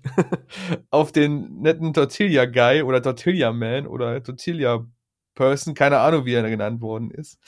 Ähm, der mittlerweile auch identifiziert worden ist, tatsächlich, wieder von irgend, das ist, das ist das, das abstruse. Äh, Michael Pfaff heißt der gute Herr, äh, auch irgendwie Roadie, Stagehand von Slipknot gewesen, glaube ich, lange Zeit. Und äh, der ist dann quasi für Chris Fern an den Percussions und Backing Vocals eingesprungen. Und das war ja auch so ein richtiges Mysterium, was da irgendwie voll lange durch so durch die Zeit, also so vor dem Album äh, We Are Not Kind, wo das, oder beziehungsweise das war ja danach, zwei, nach dem ähm, We Are Not Kind, glaube ich, oder, oder zumindest war er nicht in dem Promomaterial des Albums enthalten. Sagen wir Mhm. mal so. Ja. Und irgendwann kam er aber auf den ersten Live-Shows, kam er halt auf einmal zu, war halt da, weil er halt diesen Part erfüllen musste. Und dieses Rätselraten ging halt wirklich auch durch die Musikpresse und sowas. Und irgendein Spitzfindiger hat wieder an irgendwelchen, ich glaube, daran wurde es gemessen, an seiner Größe, seinen Bewegungen und daran, dass er eine Glatze hat, haben die erkannt, dass es halt dieser Michael Pfaff ist. Und da denke ich mir halt wieder so, wie krass sind bitte Slipknot-Fans und wie krass ist eigentlich das Internet mal wieder. Ja, absolut, ey. Also wirklich, ich, ich weiß gar nicht, wie oft ich diesen Typen in dem Zeitraum gelesen habe von ihm. Weil irgendein Artikel wieder rausgekommen ist und irgendwer wieder darüber berichtet hat. Das ist, ne, das ist auch so ein, so ein Zeugnis davon, wie sehr äh, Slipknot noch popkulturell irgendwie Einfluss haben darauf. Also wie, wie sehr das die Leute auch interessiert, wenn da was passiert bei denen. Könnte ja auch ganz anders sein. Absolut. Ähm, ist, auch ein, ist auch ein gutes Stichwort. Ähm, was, was glaubst du jetzt so mal in die Zukunft gerichtet? Ähm, welchen Einfluss haben die denn heutzutage eigentlich noch? Also haben die überhaupt noch einen gewissen Einfluss oder gehen die so mit, mit, mit, mit Blick in die, in die Ferne, vielleicht auch irgendwann so in den Hintergrund, so ähnlich wie, sage ich jetzt mal, Metallica oder so, die dann quasi immer mal wieder noch was rausbringen? Oder glaubst du, dass die halt musikalisch wirklich auch noch andere Bands gerade beeinflussen? Also ich glaube, sie haben schon die Band, sie haben schon viele Bands mit ihren ersten drei Alben beeinflusst. Das Mhm. auf jeden Fall. Wenn du überlegst, es gab ein Cover von Eyeless von Bring Me the Horizon auf deren erster Platte noch oder zu deren allerersten Bring Me the Horizon Platte. Stimmt, ja. Ähm, es gab vor kurzem, es gab ein Cover jetzt vor kurzem, oder was heißt vor kurzem, vor zwei Jahren von Blood Youth von einem Song von Slipknot. Ich weiß gar nicht mehr, welcher es war. Ich müsste das auch mal nachgucken. Ähm, ich es gab Cover von äh, Zusammenschluss aus äh, Void of Vision, Northlane und äh, ähm, noch irgendeiner australischen Band, die auch Slipknot covern. Also der Einfluss ist da. Äh, um mal dir den äh, Finn, Finn McKenzie zu zitieren, der das in einem seiner Videos sehr passend äh, oder treffend halt äh, erwähnt hatte. Slipknot sind halt dafür verantwortlich, dass Blastbeats und extremes Aussehen und generell alles, was eigentlich so aus dem extremeren Bereich des Metals kam, halt irgendwann Mainstream geworden sind. Mhm. Deswegen hast du heutzutage Deathcore-Bands, deswegen hast du heutzutage Metalcore-Bands, deswegen hast du heutzutage ähm, ja auch diese krassen Aus, diese, diese, dieses, äh, ich sag jetzt mal Verkleiden in Anführungsstrichen. Deswegen ist das aktuell in der Metal-Szene, wie wir es jetzt kennen, halt so normal bei vielen Bands. Mhm. Und dementsprechend hatten sie auf jeden Fall oder haben sie ihren Einfluss gehabt. Ich glaube aber jetzt, mittlerweile, haben sie nicht mehr so viel Einfluss, müssen sie aber auch gar nicht mehr. Sie können sich schon getrost auf den, auf das, was sie mittlerweile erreicht haben, schon so ein bisschen ausruhen. Sie haben nichts, sie müssen niemandem mehr, mehr was beweisen, dass sie irgendwie was drauf haben oder dass sie irgendwie den Einfluss besitzen. Das ist einfach mittlerweile unumstößlich. Ja, auf jeden Fall. Ähm, wobei ich sogar, also wir haben ja anfangs auch über Code Orange gesprochen. Mhm. Äh, ich finde, da, da hörst du auch viele Sachen raus, die irgendwie, also Slipknot haben teilweise ja. auch so irgendwie auch so ein Industrial Sound drin. Ja, ja, klar. Ne? Und so dieses ganze, also die haben halt so einen markanten Sound, den, den erkennst du halt relativ schnell wieder und das erkennst du halt auch bei so, so Bands wie Blood Youth zum Beispiel auch in ihren eigenen Songs zuletzt. Äh, oder halt Code Ja, voll. Orange. Ich weiß nicht, ob du Vane kennst zum Beispiel. Ja, ja, klar. Ne? Auch super krass, super krass. Klingen ja. auch krass nach, äh, nach, nach, sag ich mal, den, den äh, Ja. Early Slipknot, wenn man so will. Es ist halt auch irgendwie so eine seltsame Mischung aus Hardcore und das, was Slipknot halt damals gemacht haben. Äh, Genau, irgendwie so dieser äh, trashige New Metal oder so, Ja. aber der coole trashige. Äh, und es gibt natürlich ähm, äh, Slipneck. Kennst du Slipneck? Ja, doch, doch, doch, doch. Oh, stimmt, dass du mich daran erinnerst. Natürlich, ja, klar. Die äh, Äh, Neck Deep. Slipknot Coverband. Das haben die doch auch mal als, als, haben die das nicht letztes Jahr sogar als Livestream mal gemacht? Ja, ja, genau, das, das findet man auf YouTube. Super geil, ey. Das habe ich total verdrängt wieder. Aber was ich ein bisschen schade finde, wenn die die Slipknot-Songs gecovert haben, das Geschrei kam nie vom, vom Ben Barlow, also von dem, von dem Sänger. Das war immer nur von, ich glaube, von einem Freund von denen oder Gitartech oder sowas kam das immer. Ähm, vielleicht eine Sache noch, weil wir so ganz oft über diese Masken gesprochen haben, Mike. Mhm. Ähm, hast du denn eine, hast du denn eine Lieblingsmaske aus der ganzen Zeit von Slipknot? Du sagst, die fand ich richtig geil? Ah, ähm, ich, ich bin ja großer ähm, Hellraiser-Fan. Und äh, da bin ich halt schnell bei, bei Pinhead. Ja. Ähm, ich finde, aber, also sag ich mal, mein, mein, mein Lieblings, wie sagt man, mein, meine Lieblings, Lieblingsnot, mein Lieblingsnot, sag mal das so, keine Ahnung. Keine mit, Ahnung. Mit, Mitglied klingt so kacke. Mein Lieblingsnot ist äh, der Mick Thompson, weil ich finde den in jedem Musikvideo, wo er halt so explizit dargestellt wird, weil er ist halt so eine Riesenkante einfach. Äh, zum Beispiel bei Dead Memories, da gibt's so eine Szene, wo der irgendwie vor so einer, also in so einem Tunnel vor so einer Tür steht oder so. Ähm, und der wirkte einfach noch viel größer und das fand ich halt immer eindrucksvoll, muss ich sagen. Er, er wirkt halt wirklich bedrohlich mit dieser Riesenstatur und dann dieser wirklich also sehr böse guckenden Maske auch Genau, gleichzeitig. den finde ich eigentlich am geilsten, ja. Ja. Ich muss sagen, meine Lieblings, oder was heißt, also meine Lieblingsmaske ist tatsächlich die Clown-Maske. Ich glaube, das ist die aus der Zeit des Self-Title-Albums, Mhm. wo der irgendwie den Clown hatte, aber dann mit so ganz vielen Bandagen und dann irgendwie auch so Kunstblut obendrauf und so. Ja. Kannst du dich daran erinnern? Ja, ja. Das sah halt aber so krass aus, weil der ist auch immer so, das war irgendwie, da war irgendwie noch so eine, so eine, so eine Gehirnkappe drunter, dass es aussieht wie so ein offenes Gehirn. Und da hat er sich auch immer so drin rumgefasst, so mit diesem ganzen Ja. Kunstblut und so. Ich so, Junge, geil, Alter.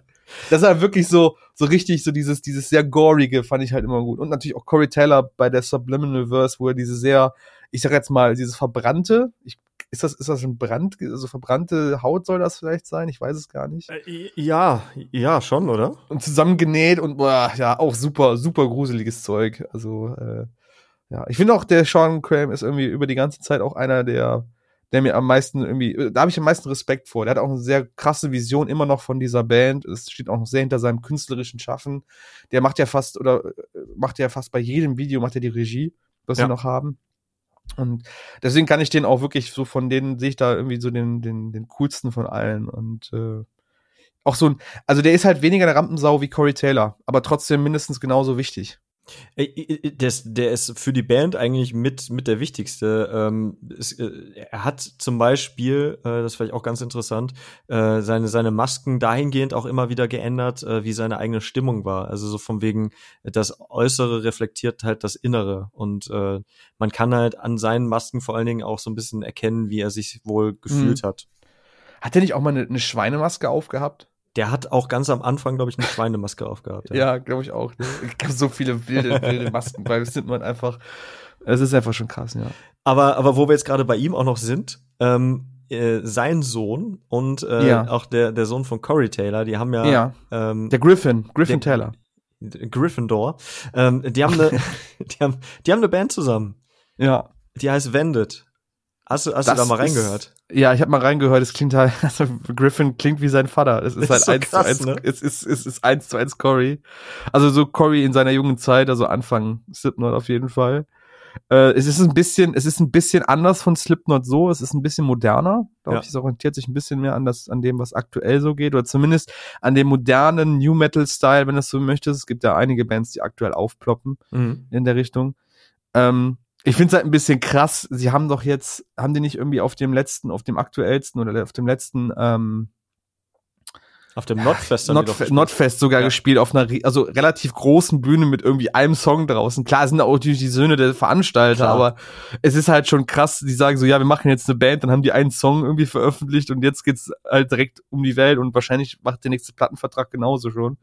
Also es ist schon heftig und dadurch, dass die halt dann doch so sehr ihren Vätern nacheifern in irgendeiner Weise, glaube ich, werden die bei den jetzigen Slipknot-Fans auch ganz gut ankommen. Also die werden da immer irgendwie eine Fanbase haben und finden.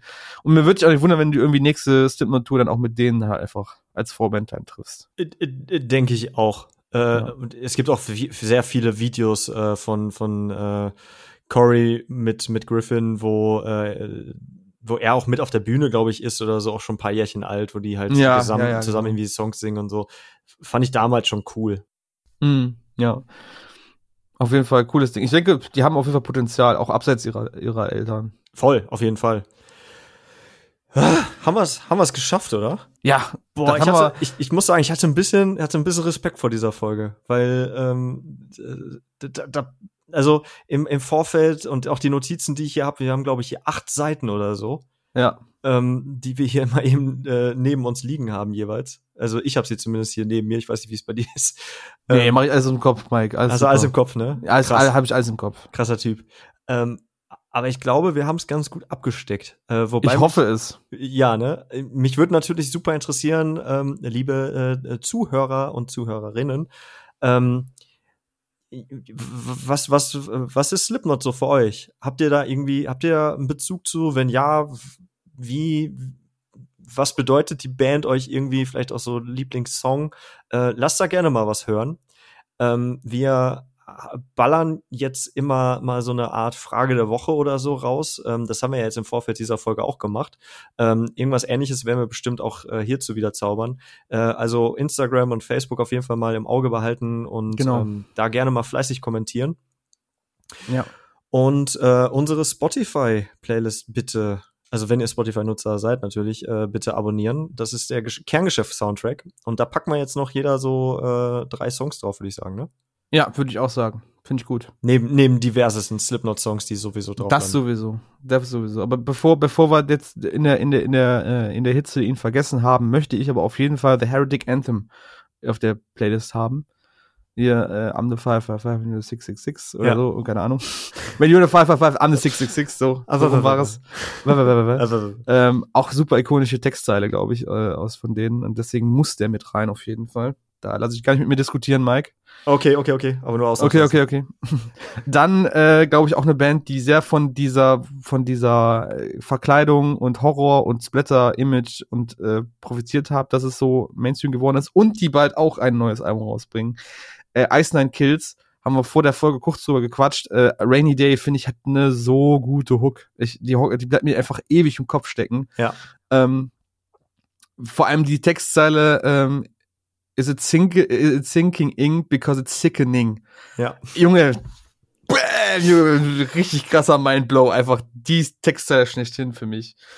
Ähm, und als letztes nehme ich wieder einen kleinen Geheimtipp, den ich auch schon mal gebracht hatte, aber den ich einfach feier, weil er einfach lustig ist und cool. Und äh, der liebe Bill Murray, ähm, Johnny Frank im echten Leben, Ex-Gitarrist und Cleansänger von Attack Attack, äh, macht als Bill Murray Solo-Zeug, hat auch vor kurzem sein neue, sein neue EP oder LP, ich weiß gar nicht, wie, als was man das bezeichnen kann, auf jeden Fall ein paar coole Songs rausgebracht.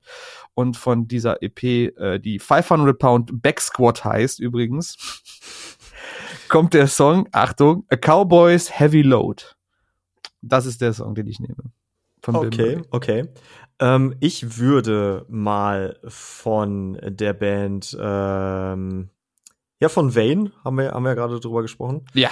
Ähm, würde ich äh, Demise Automation nehmen. Der mhm. ist äh, ziemlich nice. Der ähm, ist heftig. Der ist heftig. Dann äh, Nothing Nowhere hat was ganz Neues draußen, äh, nämlich äh, Pieces of You ist ein astreiner Pop-Punk-Song. Fand ich ziemlich nice. nice. Der ist gerade frisch draußen. Und ein Klassiker, den ich äh, irgendwie mal wieder neu für mich entdeckt habe, äh, von Face to Face Disconnected. Äh, einer der großen Punkrock-Songs der 90er, äh, läuft bei mir gerade wieder rauf und runter. Frag mich nicht, wieso. Noch nie gehört Face to Face. Noch nie gehört? Krass. Nee. Ja, ist halt irgendwie, äh, äh, schwimmt so in diesem ganzen Hot Water Music und so. Ah, okay, okay. Ecke mhm, rum. Mhm, mhm, okay. Genau. Ähm, ja, und dann haben wir es doch, oder? Würde ich sagen. Möchtest du noch was sagen? Ein Schlusswort? Darf ich ein Schlusswort haben? Du darfst gerne ein Schlusswort sagen. Gut. Liebe Leute, ähm, ich mache noch mal Werbung oder mache mal Werbung für uns als Morecore und als Morecore Party vielmehr. Oh ja. Wir, wir nehmen das heute gerade am 8.10. auf, das ist der Freitag und morgen werden Mike und ich uns bei der allerersten Morecore Party seit langem, also vollen Morecore Party seit langem wieder in Münster glücklich in die Arme fallen. Ähm, und das werden wir auch sofort führen. Es kommt äh, einige Dates auf uns zu. Nach Münster kommt nämlich Köln. Da bin ich sogar als DJ mit dabei im. Hardfloor. Und wir werden sicherlich auch noch nach Hannover kommen. Wir werden sicherlich auch noch nach Essen, glaube ich, noch kommen. Und ja, wir fangen jetzt auf jeden Fall wieder mit dem Betrieb der Mocker-Partys an und es wird uns alle wahnsinnig freuen, wenn ihr vorbeikommt. Natürlich gelten die entsprechenden Regeln der Corona-Verordnung. Das erfahrt ihr alles natürlich in den einzelnen Veranstaltungen. Aber bitte, bitte kommt vorbei, habt nochmal Spaß, trinkt einen mit uns zusammen, kommt auf uns zu, vielleicht auch auf mich, auf Mike. Wir freuen uns immer, wenn wir mal ein paar Hörer hören, äh, ein paar Hörer treffen von, vom Podcast. Und lasst uns einfach froh sein, dass wir wieder so eine schöne Zeit in irgendwelchen Clubs verbringen können und endlich Eskimo Cowboy auch hören können im Club. Ja, Mann. Ja, Mann. Außerdem Happy Birthday an meinen besten Freund Steffen, der hat heute Geburtstag.